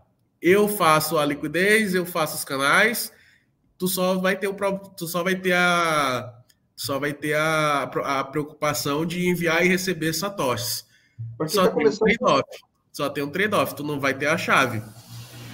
Então, eu consigo fazer isso, mas eu não vou te dar a chave por segurança do meu setup, por segurança da minha estrutura. A Moon não fornece a chave para a pessoa. A Moon, ela tem um, dá um, te dá um rolê lá para poder tu, tu, tu, tu, recuperar os sites caso tu perca o celular, etc., queira baixar a Moon de novo. Mas não, aquilo ali não é a chave privada de fato. E a Fênix te dá a chave privada, mas ela não faz os canais por ti. Tu que tem que fazer. Ela te ensina, ela é até da, da, das, das, que é desse jeito, é uma das mais intuitivas, uhum. mas tem uma certa taxinha para pagar cada transação que ela cobra lá, que é para manter o serviço deles. Sim. Então cada caso é um caso. Eu não consigo, eu não consigo dizer assim, ah, eu prefiro Moon ou eu prefiro Fênix. Depende muito da pessoa. Se a pessoa de fato quer estudar bacana sobre Lightning, entender como funciona o, o, a mecânica, aí usa a Fênix. Se a pessoa quiser mais praticidade, aí parte para Moon. OneKey, nem sei o que é isso. É OneKey, se não me engano, é uma hardware wallet nova aí. Nunca ouvi falar. Então, mas hardware wallet nem tem Lightning. A gente tá falando em Lightning. É, e hardware wallet não tem Lightning. Hardware wallet é só é, é, só a rede principal. Não faz sentido você ter uma hardware wallet é, para segurar uma moeda que está dentro de uma coisa que está online. Então, não, precisa, não, não requer. Deixa eu perguntar, eu, eu sei zero sobre Zcash, tá? Então não vou nem opinar aqui. É, não sei nada disso. Caiu no ostracismo, Zcash. Ah, acho que alguém tinha perguntado Zcash lá em cima dele. Aqui, a Zcash, tá? O Billy Boy perguntou que o Snowden fez ponderações. Eu realmente não sei, cara. Eu respeito muito o Snowden, mas não, não sei o que, que ele quis dizer com isso. É, eu, eu, assim, eu também não tenho nenhuma informação sobre essa, essa moeda aí, mas o que eu posso falar para vocês é o seguinte: quando eu entendi a questão do, do, de como funciona o Node, eu entendi por que, que as outras moedas não funcionam do jeito que o Bitcoin funciona, e eu entendi a importância do Bitcoin frente a todas as outras. Porque quando você não roda um Node, você roda um Node de alguém, beleza. A rede do Bitcoin, a rede do Bitcoin, ela é da, de todas as 30 mil, 40 mil criptomoedas, sei lá quantas tem hoje em dia, Uhum. Ela é uma das redes mais simples que tem. É apenas uma, um protocolo que onde tem carteiras que enviam e recebem moedas entre si. É só isso. Uhum. Isso faz com que, para a pessoa baixar um node dessa rede, para assim, para quem não sabe o que é node, é literalmente como se fosse um servidor. Assim como a Google tem seus servidores, o Facebook tem seus servidores, por mais que estejam espalhados em geolocalizações diferentes, são todos servidores de uma mesma empresa. Então, ela domina tudo da rede. Ela que dita as regras, ela que modifica as regras. O Uhum. Bitcoin, a descentralização do Bitcoin não é a mineração, não é a gente aqui utilizando carteiras aleatórias, são os nodes. São as pessoas que baixam o servidor do Bitcoin e com eles detêm o código e a blockchain. Todo o livro da vida do Bitcoin, desde a primeira transação até a última do último bloco de 10 minutos atrás, correto? E aqui é que entra o diferencial do Bitcoin para todas as outras 50 milhões de moedas que vão existir por aí. Uhum. O Bitcoin, por ser simples, as transações são leves. Pelas transações são leves, nós estamos em 2023, com o Bitcoin na porta de fazer 15 anos de idade, e você Uhum. ainda precisa apenas de um, de um HD, de um SSD de 1 terabyte para ocupar toda a rede do Bitcoin. Então, com apenas um HD, você coloca no seu computador, consegue baixar o Bitcoin Core e baixar toda a história do Bitcoin no seu computador. E com isso você tem todo o histórico de transações e todas, a, todas as regras da rede. Sim, de forma é, é, Baixa- compacta, né? De forma compacta, vamos dizer assim, toda a informação que tem, ela é, ela é compacta. Né? Exatamente. Camila Ricardo lá de Exatamente. Toda, toda a história do Bitcoin cabe num HD de 1 terabyte. Convenhamos, em 2023, 1 terabyte já está começando a ficar bastante ultrapassado e ainda comporta muito bem a rede do Bitcoin em 1 terabyte. Isso Uhum. implica dizer que qualquer pessoa com um computador e 1 terabyte de espaço consegue ser um auditor da rede, consegue rodar o seu próprio node, consegue auditar a rede, consegue auditar o código e ser autônomo. As outras moedas, por não serem simples, elas dão pirueta, elas dão mortal, elas dão tiro, elas cozinham ovo, elas, elas servem de ar-condicionado, elas fazem um L, elas fazem muita coisa. E aí, como elas fazem muita coisa, cada bloco delas pesa muito mais que os blocos do Bitcoin.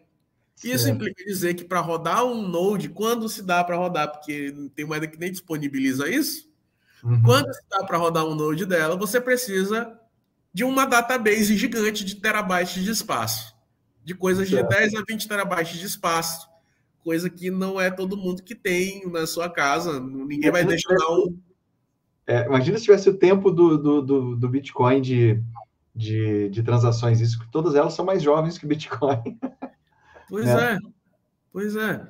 E, assim, a- a- essas moedas que ah, tem DeFi, tem NFT, tem metaverso, tem o joguinho do Mario, meu amigo, essa moeda, ela vai tão, ela, ela realmente ela faz muita coisa, a ponto de que o seu node é extremamente pesado para se rodar. Se o seu node é extremamente pesado para se rodar, só quem tem bala na agulha vai rodar esse node. Só quem tem de fato um servidor pesado e um computador pesado e competente para rodar esse node que vai rodar esse node. Ou seja, a gente sai do sistema Fiat, onde poucas pessoas detêm, detêm a regra das moedas, e entra Uhum. num outro sistema Fiat, onde poucas pessoas com um Meia grande poder aquisitivo detêm as regras daquela moeda. Nós trocamos seis por meia dúzia. É por isso que a gente não fala das outras moedas. O Bitcoin é, o, é a moeda mais povão que existe. Qualquer pessoa pode pegar com o seu computador e um terabyte ser detentor das regras. Tenta ser detentor das regras do Ethereum. Sim, tem que ter para rodar, você tem é, é- é um outro tipo de prova, enfim. Aí eu re- repito para o pessoal que está começando agora, que estou vendo que tem gente nova aqui, é, usa teu tempo para estudar Bitcoin. Esquece o ruído das outras moedas. E, é, Rogério, você perguntou sobre a Binance, é, você está fazendo um curso e estão te pagando em moedinhas virtuais. Ok. Cara, eu não sei que curso é esse, não, não, não tenho nada, hum, sabe, relacionado com a Binance, mas eu te diria o seguinte: provavelmente você está sendo entulhado de informações, sendo que você podia estar mais focado no Bitcoin, você ia estar é, aproveitando melhor teu tempo e focando na moeda, na única que vale a pena, na minha opinião, tá? Então, é a mesma coisa dizer assim, ó, cara, você prefere um Bitcoin ou 100 trilhões de, de Maranhão Coin?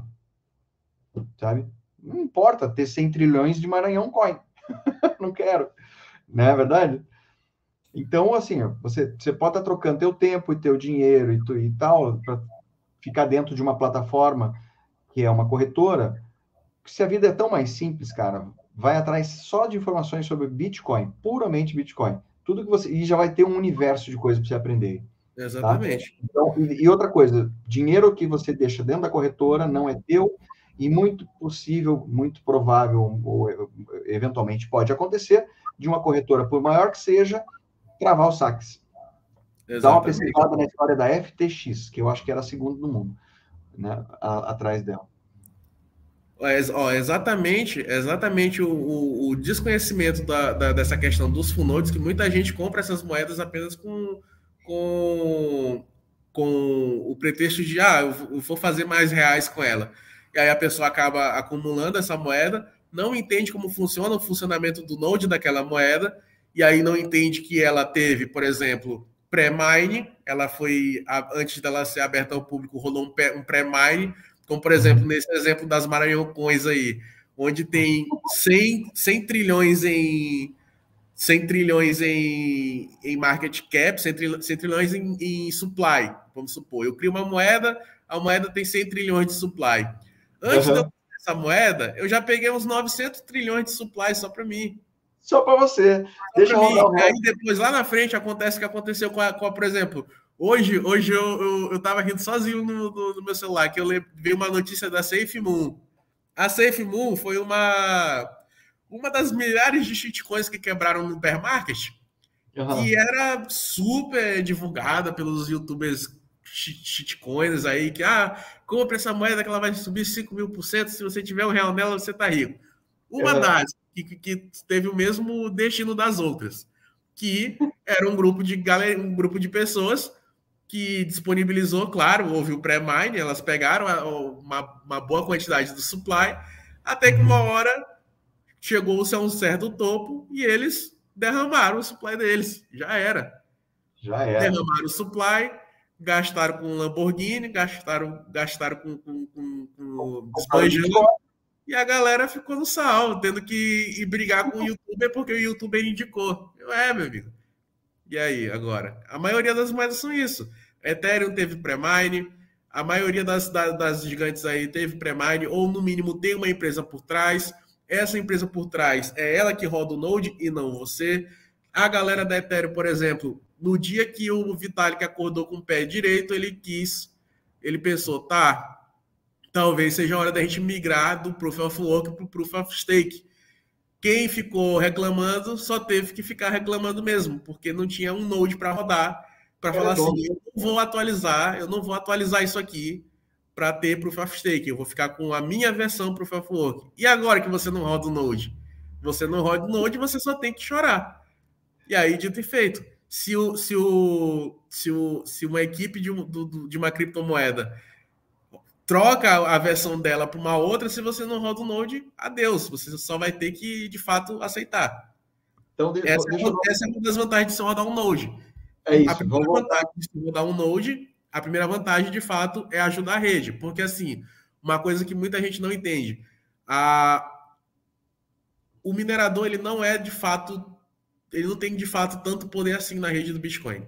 O minerador, ele vai fazer a montagem do bloco. Mas depois dele, tem uma outra... Uma outra uma outra faixa do processo, que é a faixa dos auditores. Então, se o minerador fizer alguma merda, na próxima faixa, o auditor vai acusar e vai invalidar aquele bloco. Foi o que aconteceu há mais ou menos um mês atrás. Teve uma, uma mineradora que ela tentou fazer um gasto duplo. Ela uhum. tentou fazer um gasto duplo e quando chegou na parte do. Quando ela publicou aquele gasto duplo, os nodes uhum. que receberam aquela informação, porque o node ele recebe a informação para poder é, colocá-la, armazená-la na sua blockchain. Cada node tem uma blockchain inteira do Bitcoin, que é para isso que ela serve, que é para auditar as informações que vem vindo.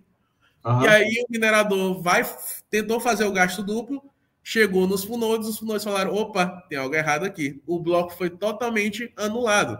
Então, para se ter, para se minerar Bitcoin, eu não sei quem já jogou Sudoku aqui. Sudoku é um jogo que tu demora bastante para terminar mas na hora de auditar é muito rápido, correto? Você consegue conferir ele facilmente. É igual cubo mágico. Cubo mágico. Exatamente. Cubo mágico você demora muito para resolver, mas na hora que resolve, você rapidinho vê e vê que tá, tá batendo. Para você minerar Bitcoin, você precisa de, de bastante força computacional, você precisa de um paredão, você precisa de uma de uma, de uma, de fato, de um poder industrial de energia para poder fazer a, a mineração de Bitcoin. Agora, para você auditar, eu audito daqui de casa com o meu notebook 2015 Casas Bahia Edition. Eu consigo, eu consigo parar uma, uma, como é que fala? O nome da mineradora, rapaz? É, ah, eu consigo parar uma marapuda aqui de casa. Uhum. Basta ela tentar fazer um gasto duplo, eu paro ela aqui com o meu PC da Xuxa. É esse o poder dos, dos funodes. Os funodes, eles, eles que ditam a rede, uma vez que eles detêm o código, eles que dizem se está certo ou se está errado. Tudo que acontece na rede do Bitcoin está com 100% de, de aprovação de todos os nodes ativos da rede. É para isso que, a, que o node funciona. Essa é a primeira característica, de, a primeira, o primeiro ponto positivo de um Funode. É esse. O segundo ponto positivo de um Funode é você deter as regras da moeda. E deter as regras da moeda quando eu falo, por exemplo, é, 2017 ou 2016, me corrija se eu estiver errado, mas eu acho que foi 2017 que teve a guerra do, dos blocos no Bitcoin. Que metade queria que o bloco fosse aumentado, a outra metade queria que as transações fossem tivessem é, informações mais compactas e com isso um bloco é, comportaria mais transações. Nessa briga nasceu o Bitcoin Cash. Uma galera forcou para um lado, para o lado que aumentava o bloco, e nasceu forcar o Bitcoin Cash. Forcar quer dizer que cada um pegou uma estrada diferente. Exatamente. Forcar significa duplicar, duplicar a rede, duplicar as regras. Uma rede ficou com uma regra, outra rede ficou com outra regra. A rede, uma rede ficou com blocos maiores. Nasceu aí o Bitcoin Cash. A outra rede continuou o Bitcoin e ficou com a atualização Segwit. Se fosse difícil ter um node de Bitcoin, se o node de Bitcoin nessa época custasse terabytes de espaço, uhum. como é que a gente ia se defender de um ataque desse? Porque você só teria que aceitar, caso os maiores decidissem que o Bitcoin de fato seria com blocos maiores. E aí nessa hora você tem que. Você, se você não roda um node nessa hora, sua opinião vale zero. Se uhum. você quer que, que. Se você quer opinar na rede, aí você tem que ter o seu node para falar. Eu tenho meu node e vou atualizar. Ou eu tenho meu node e não vou atualizar. Você tem voz de voto. Quando você não roda um node, você não vota em nada. Você apenas balança a cabeça e as, as pessoas decidem para você qual vai ser o futuro do Bitcoin. Então, autonomia da rede e ajudar na rede com mais segurança com a auditoria. É isso que é o, os pontos positivos de rodar um Node. Perfeito. Deixa eu só responder aqui rapidinho. O Rogério perguntou o que é pré-mining. É, isso, pré-mining não, não, não tem a ver com Bitcoin mais, tá?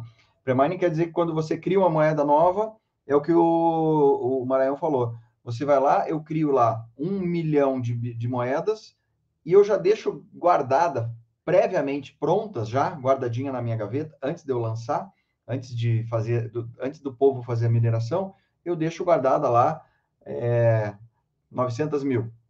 Ou seja, eu, eu guardo, eu crio uma moeda, eu guardo a maioria delas para mim e o resto eu deixo para as pessoas minerarem. Isso é um pré-mining, já está feito, está previamente feito para mim que sou dono, que o povinho estava comentando. Primeiro para os boy aqui, a gente guarda nosso, depois o, povo, o resto do povo recebe.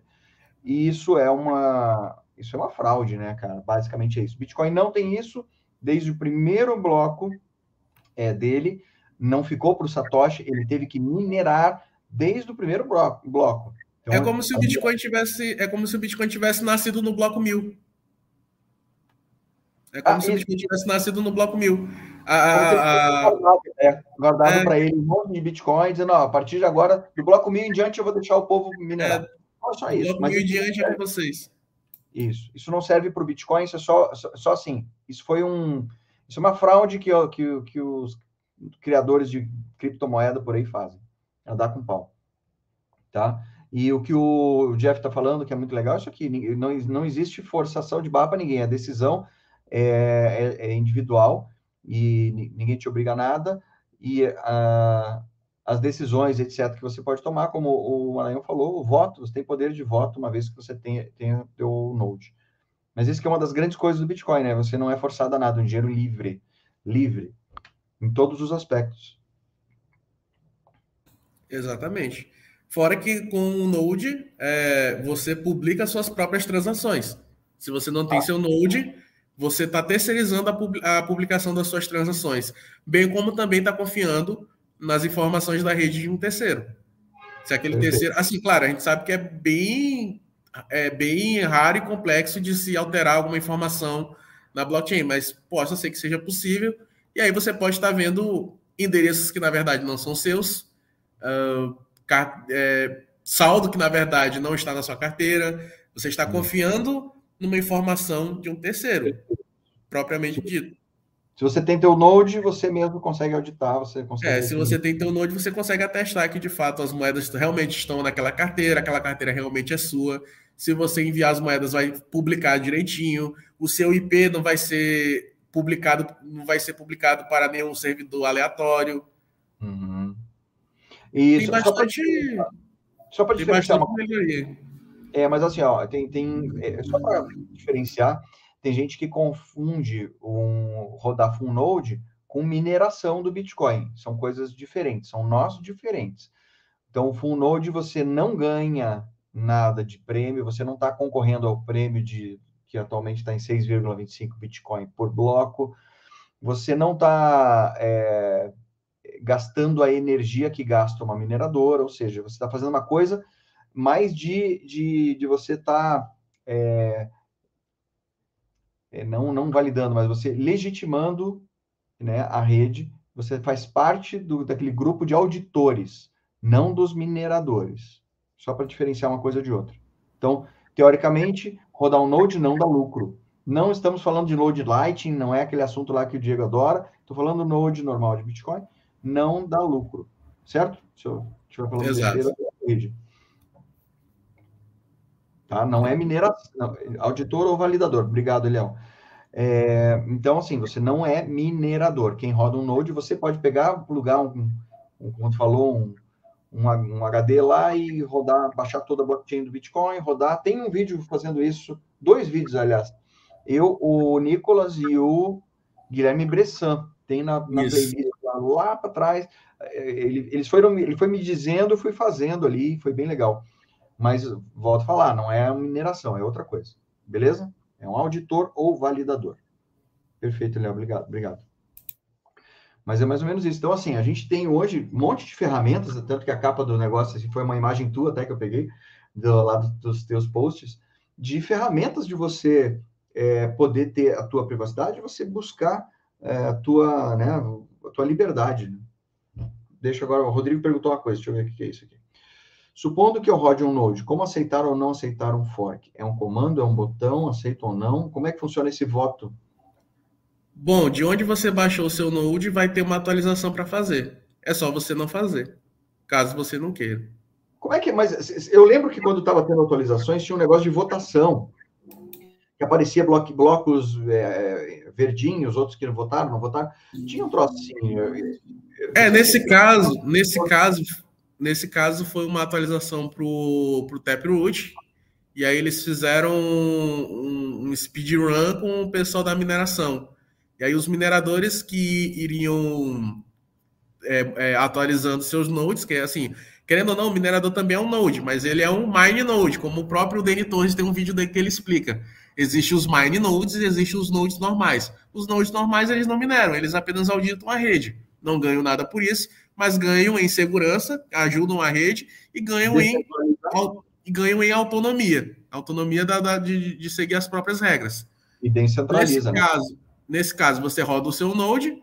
Caso aconteça um, um, uma discussão tal qual aconteceu na guerra dos blocos, de, de, de dividir a rede, aí você tem esse poder de voto falar: não vou atualizar meu Node, então vou ficar de um lado.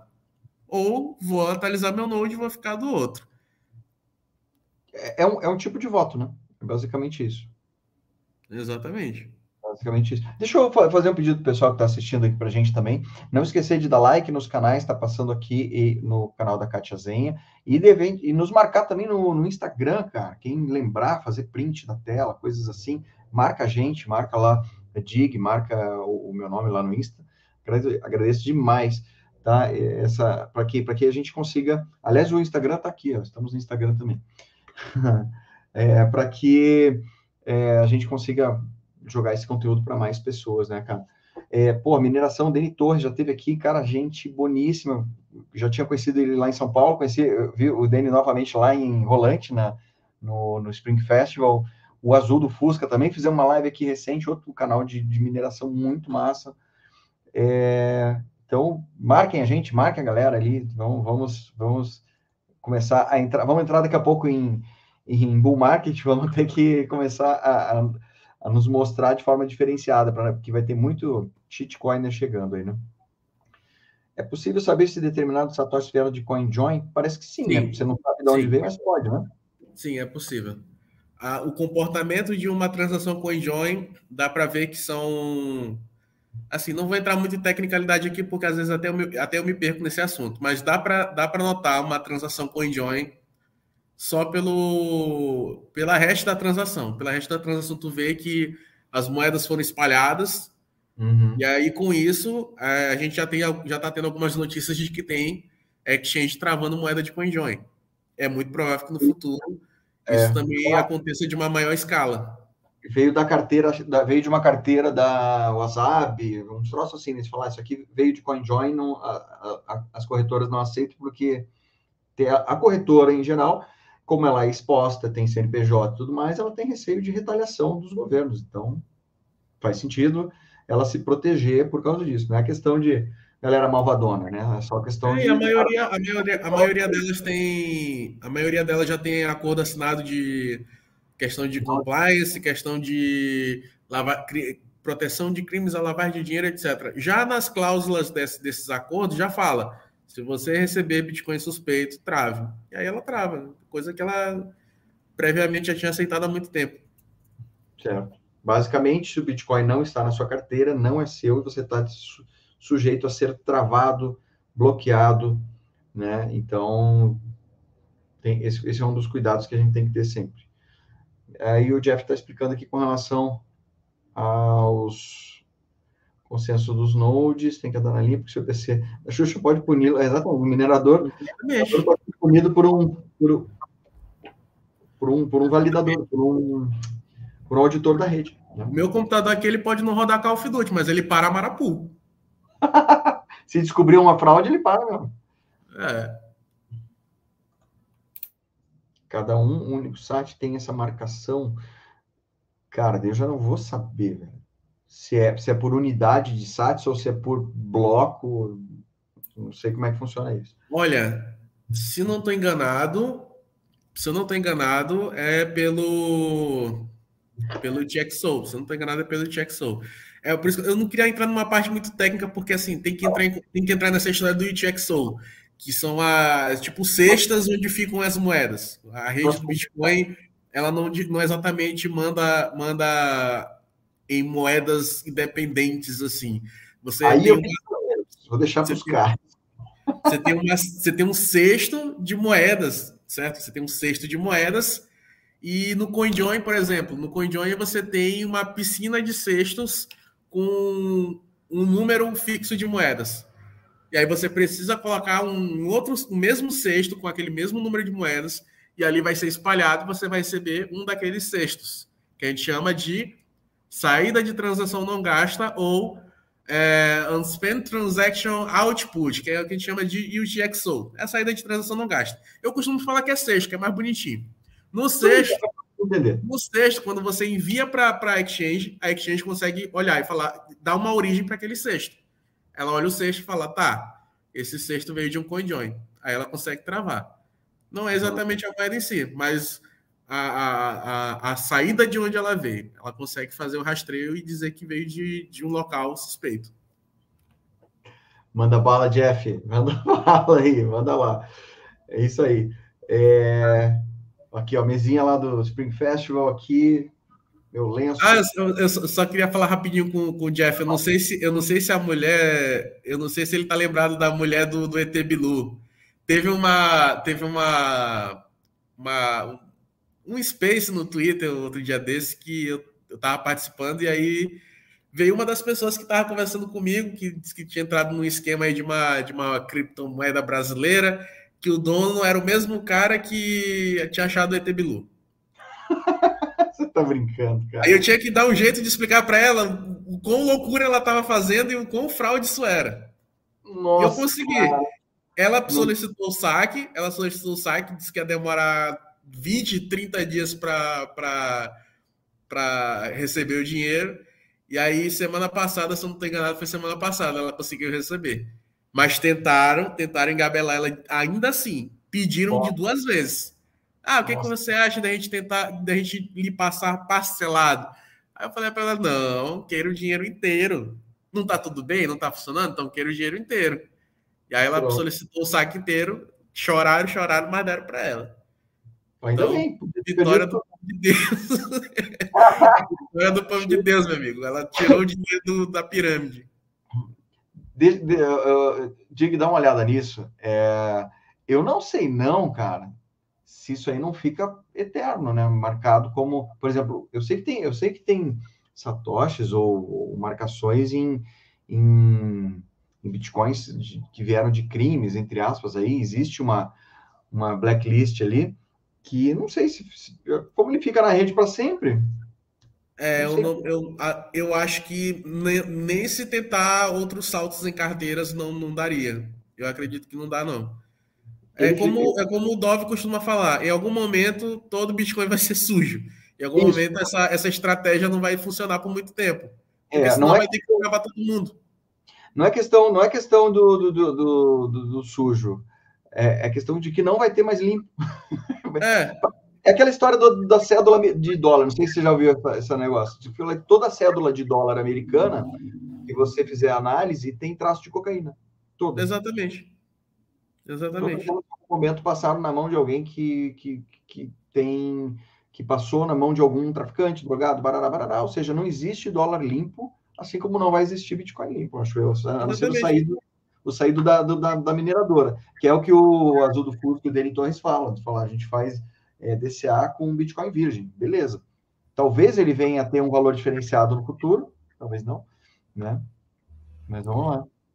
É, talvez não seja, talvez no futuro, quem sabe numa, numa, numa nova implementação. Pois é.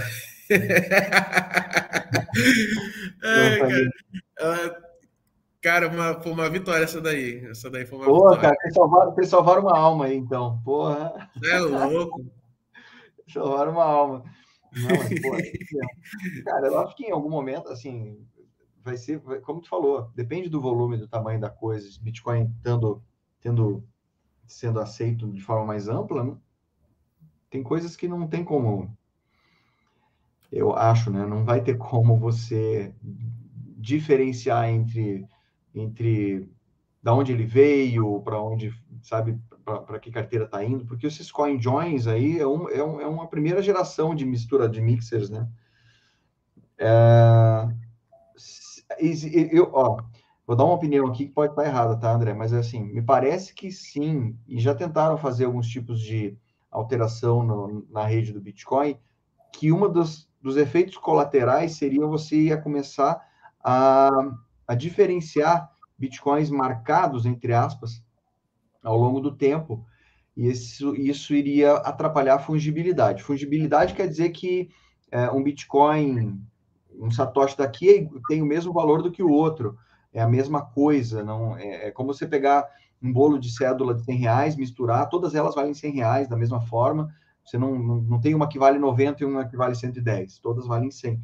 Então, uh, atrapalhar a fugibilidade é você chegar uma delas ali e você rasgar ela em três, quatro pedaços, colar com durex. Aquela nota lá provavelmente vai, ter, vai estar encrencada. É, eu não sei em que pé está agora, tá? Mas eu lembro de que teve essa discussão, eu lembro do Antonopoulos comentando que era um dos medos, de um, dos receios de algumas atualizações do Bitcoin, me parece que não rolou. Então, eu era uma das atualizações que o pessoal queria fazer a toque de caixa, eu não lembro, eu lembro que era um troço que tinha alguém querendo que não, tem que fazer logo para não é. Não o pessoal meio que todo mundo ficou com o pé atrás e travou. Então, eu sei que em algum momento, assim, isso, isso é uma demanda, isso é uma demanda que requer uma, uma atualização. Só que as atualizações que a gente tem hoje ainda não, não agradaram a grande massa. Tem que ser uma coisa tal qual como foi o Taproot, que foi praticamente um negócio totalmente consensual. Se existe uma atualização que começa a provocar é, discussões na, na, na, nas redes sociais ou nos fóruns de desenvolvedores. Né? Se tem, se, tem alguma, se, tem algum, se tem alguma novidade que comece a gerar essas, esse certo estresse na comunidade, significa que ele não vai passar. Até então, não teve nenhuma atualização focada para essa fungibilidade que tivesse total apoio. Mas eu acredito ainda que é uma demanda e provavelmente no futuro pode, pode ser que de fato tenha uma atualização que resolva esse ponto. Por hora, realmente, a gente te, corre esse risco de, de fungibilidade, uma vez que você tem umas moedas que elas têm limitações de, de em locais. Você não vai conseguir transacionar ela em qualquer local. Assim, você poderia, poderia, mas ela vai travar em certos locais. Então, ela tem limitação de transação, ela tem limitação de local. Se ela tem limitação de local, a gente está tendo um ataque de fungibilidade. Até então, não está tão grave. Até então, está algo mitigável. Eu acredito que vai dar tempo da gente criar uma atualização para resolver essa questão e dar um pouco mais de privacidade. Mas aí é o futuro que eu, a gente vai ter que pegar uma bola de cristal. Não ninguém é. sabe de nada. Eu olho, quando eu olho essas coisas aqui, Bitcoin subindo novamente, aqui, isso me deixa triste, porque, poxa. preciso comprar mais satoshis devagarinho, e quando sobe assim, puta, com o meu dinheiro vale menos, é um saco. Tipo o BIP 300, não faço a menor tipo ideia do que BIP 300, tipo o BIP 300. Não sei nem o que é isso. O que, que, que é o BIP 300? Agora, já que você falou. Ah, o BIP 300 tá, tá, tá botando faca no pescoço de negro. o, BIP, o BIP 300 é, é, é, é uma atualização para trazer as drive chains, né? para trazer uma. Para trazer, trazer o conceito de drive chain do Bitcoin. Seria. Uh, que poderia dar implementações em, uma certa camada no Bitcoin para smart contracts mais complexos. Aí dá para fazer é, stablecoin. Qual do é, Bitcoin? Não entendi? Na camada, na, na, na camada base do Bitcoin? Não, olha, olha ela aí. Ó. Essa é a Rada. Ó, oh, Rada, falando ela, é, ela, é, ela é a alma que eu só vejo, eu e o Jeff. Aí, ó, parece que você, que você foi salva pela essa turma aqui. Muito bem-vinda, obrigado por estar aqui. Boa noite. E Tatiana de Tarsa, no momento, Drex Pedrinho pediram limitar a compra de saque. Sim, com, com certeza. certeza. Com certeza. Com certeza.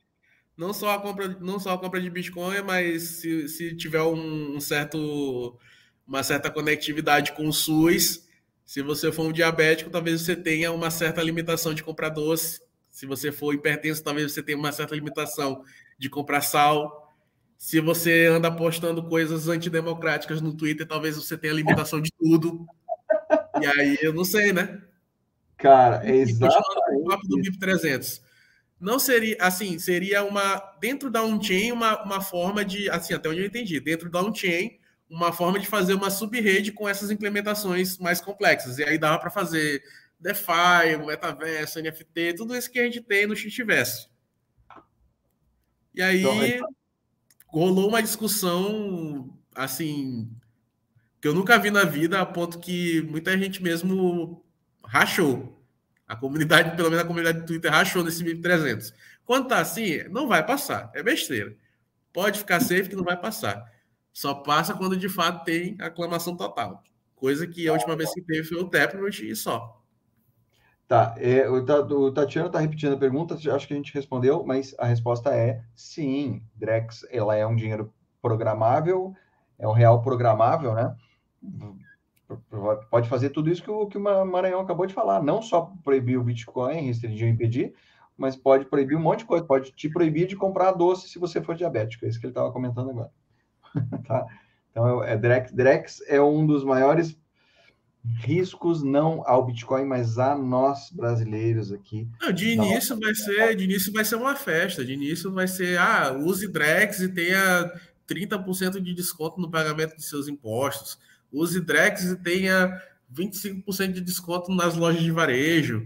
Use Drex e tenha duas vezes mais rentabilidade na sua, nos seus investimentos em renda fixa e tesouro nacional. No início vai ser aquela propaganda mesmo, olha, se você usar Drex, você vai estar à frente de muita gente, porque você vai ter seja mais, mais rentabilidade em seus investimentos, mais desconto na sua conta de água, conta de luz, telefone, etc., mais descontos nas suas contas de varejo, você paga menos impostos, você declara menos para a Receita.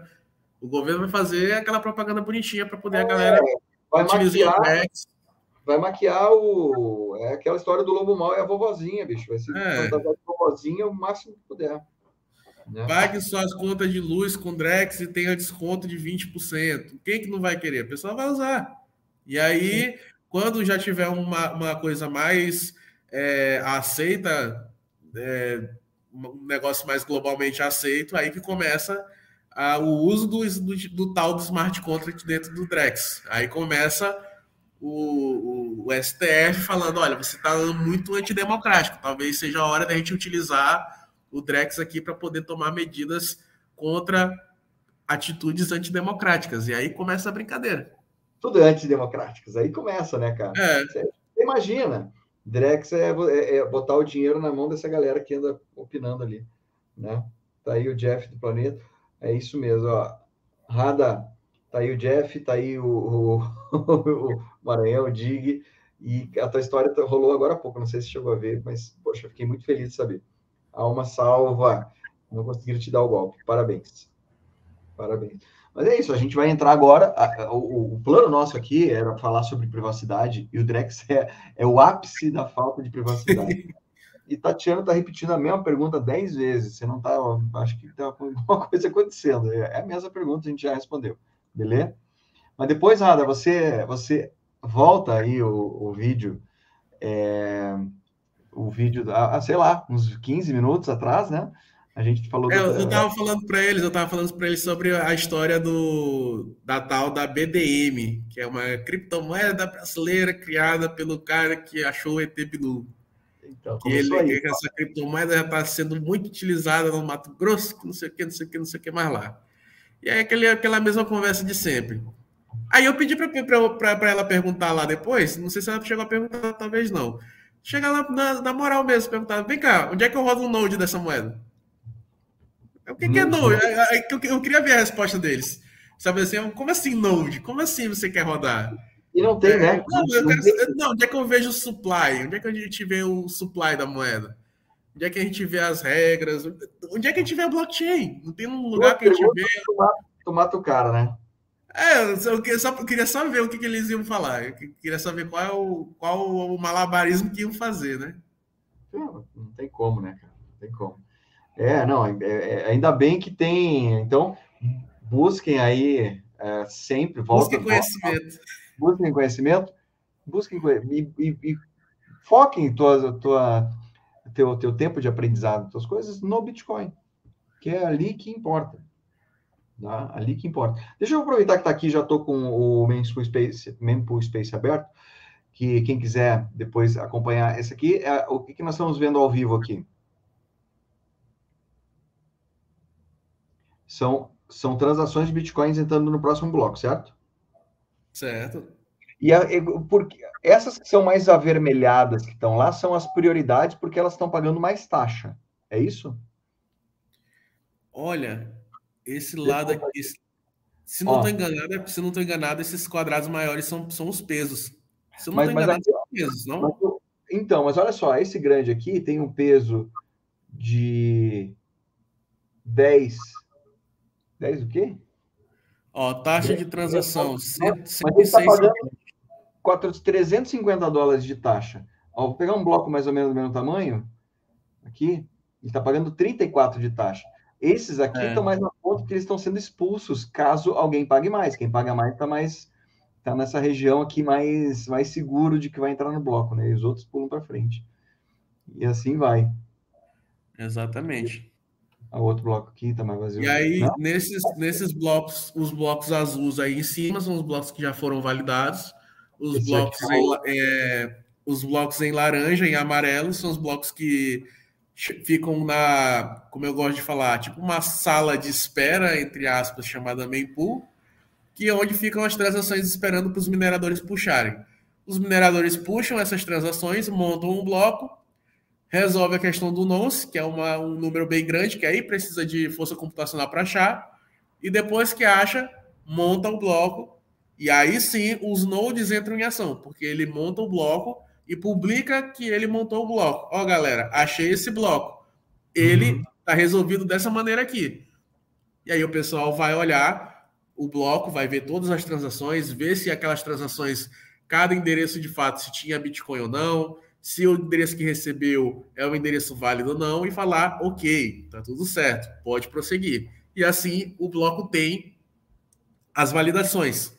Uma Legal. validação, duas validações, três validações, conforme cada node vai auditando aquele bloco. Se o bloco estiver errado, o node vai bater a cara, vai olhar para o livro dele, das informações, vai uhum. ver que uma informação não bate com a outra e falar: vem cá, tá pensando que eu sou quem? Isso aqui tá errado. Aí o bloco vai ser invalidado. Que foi o que aconteceu com, com, com, a, com a mineradora que deu um, um gasto duplo. Perfeito, perfeito, perfeito.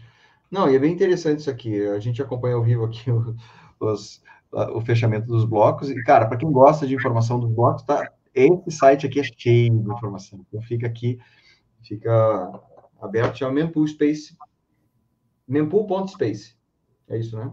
Vai ficar bem. É. Pô, legal, uma. Outra, uma outra, assim, aproveitando o tema da privacidade, tu consegue, tu consegue ir numa das últimas transações, tu vai na área principal não, essa, acho que isso aí é um bloco mesmo. Vai, vai na, página, na página principal. Aí. Uhum. Aí tu vai lá embaixo. Últimas transações. Pode pegar qualquer uma dessas. Últimas transações. Ok. Essa aqui? Pode ser essa. Vou pegar mais cara, 220 dólares de taxa. Aliás, desculpa. Não sei se. É- tá, eu cliquei agora? Clicou? Opa. Tá. Aí. Pronto. Seguinte, é, tem muita gente que tem, que tem essa, essa, essa dúvida em relação aos endereços. Desses endereços que estão aí embaixo, principalmente esse que recebeu aí, 0.04, tal, tal, tal. Uhum. Se tu copiar esse endereço e ir lá na, na área de busca, pode até clicar na verdade, não precisa nem ir na, na área de busca, só precisa clicar no endereço. Que aí uhum. tu vê todo o histórico desse endereço. Olha só, esse mesmo endereço, ele tem 23 transações. Vamos supor que você é uma pessoa que você só usa um endereço só. Uhum. Se você é uma pessoa que usa apenas um endereço e você tem ao total 23, 23 transações que nesse carinha aí, uhum. eu posso pegar esse endereço que você utiliza, caso eu tenha ciência de que, de que você, assim, de alguma maneira você me passou esse endereço. Uhum. Eu posso pegar esse endereço e fazer uma busca nesses sites que fazem, que emula blockchain, tipo mempool.space, blockchain.com, tem outros sites que fazem isso. Eu busco o teu endereço e vejo todas as tuas movimentações. Tudo que tu recebeu, tudo que tu enviou, as datas que tu recebeu, a quantia que tu recebeu, a quantia que tu movimentou. E isso, dependendo de quanto você tem de Bitcoin, ou dependendo do ano que você tá também, porque um dia um Satoshi vai valer um real, é muito hum. perigoso.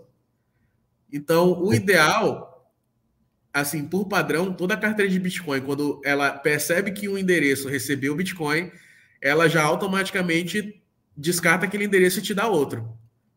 Então, sempre é, sempre é, é ideal que você, para cada vez que receber Bitcoin no endereço, você não receba mais por ele. Use outro endereço que a sua carteira fornece.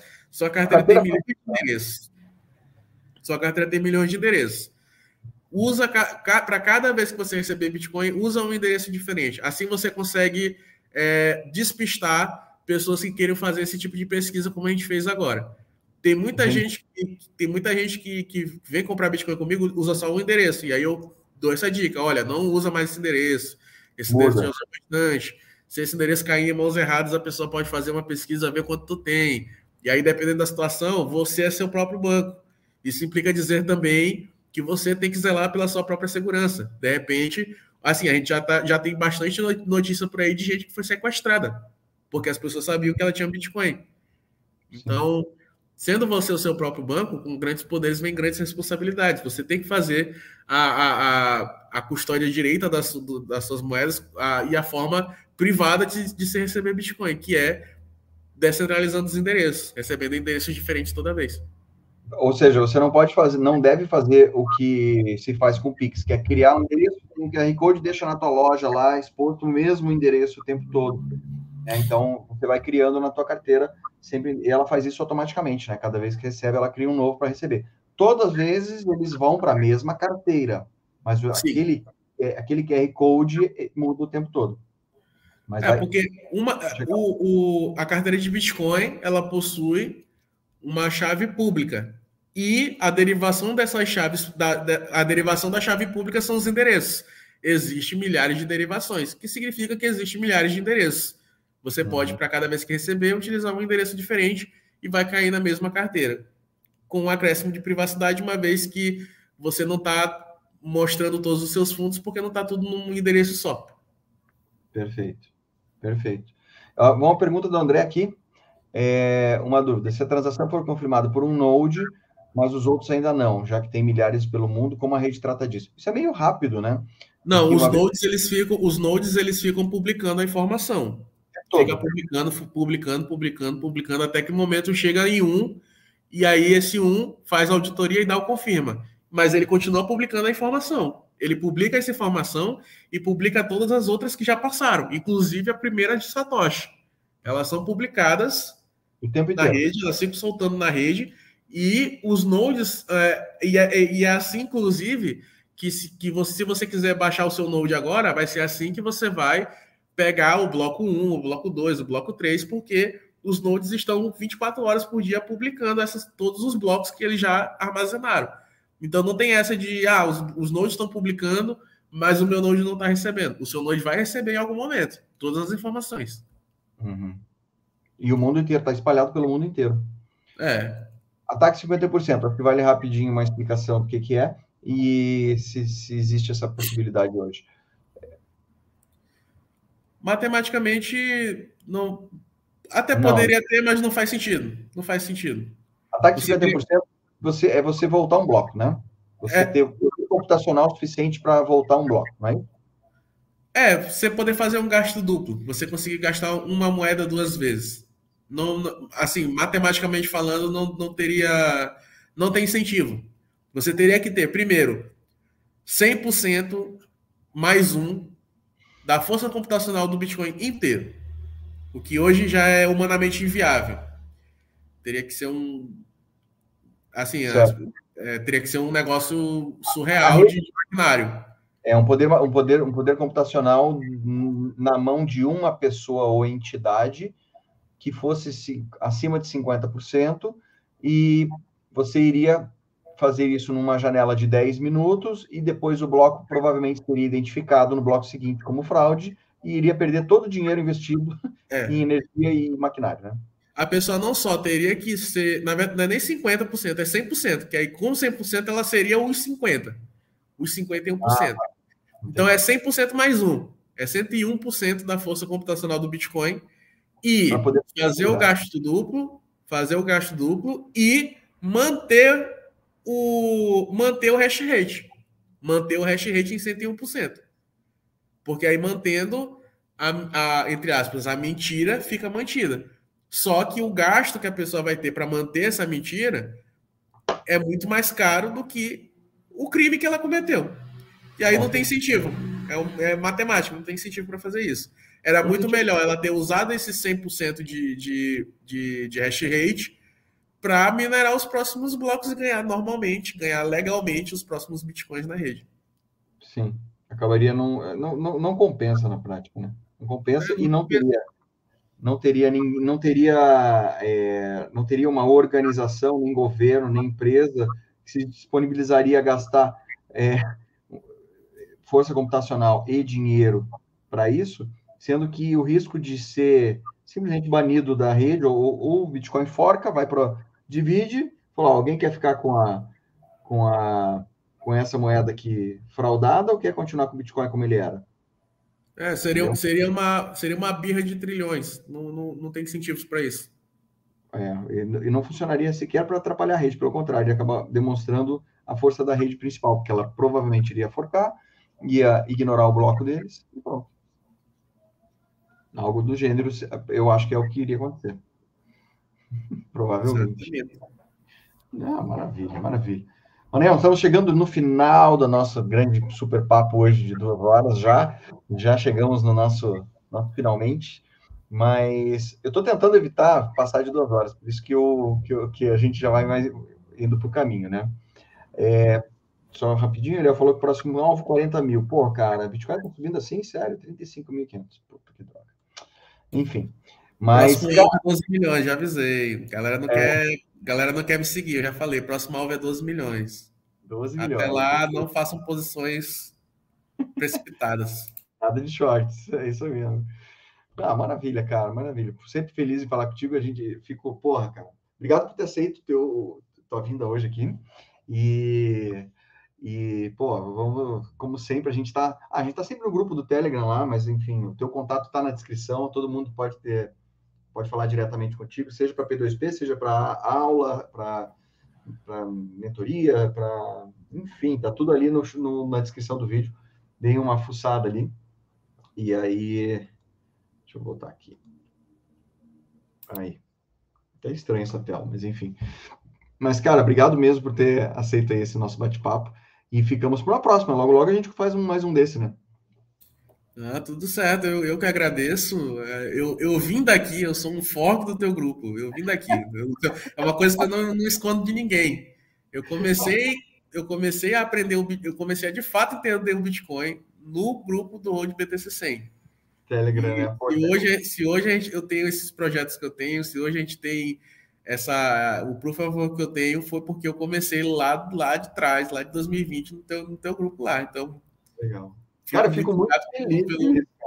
Fico muito feliz. Fico muito, muito feliz de saber, porque na realidade o grupo não sou eu, só para avisar, tá? O grupo é uma galera lá que troca, bate papo e discute, e um ensina o outro, e foi dali. É esse que foi o legal.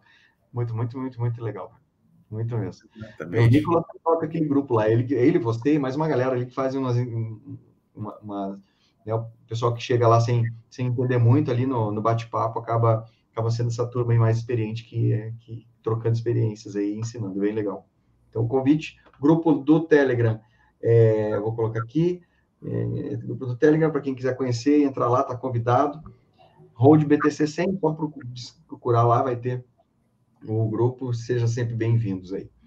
Pô, Marião, obrigado mesmo, cara, por tudo. Como sempre, né? Os nossos bate-papos são sempre legais.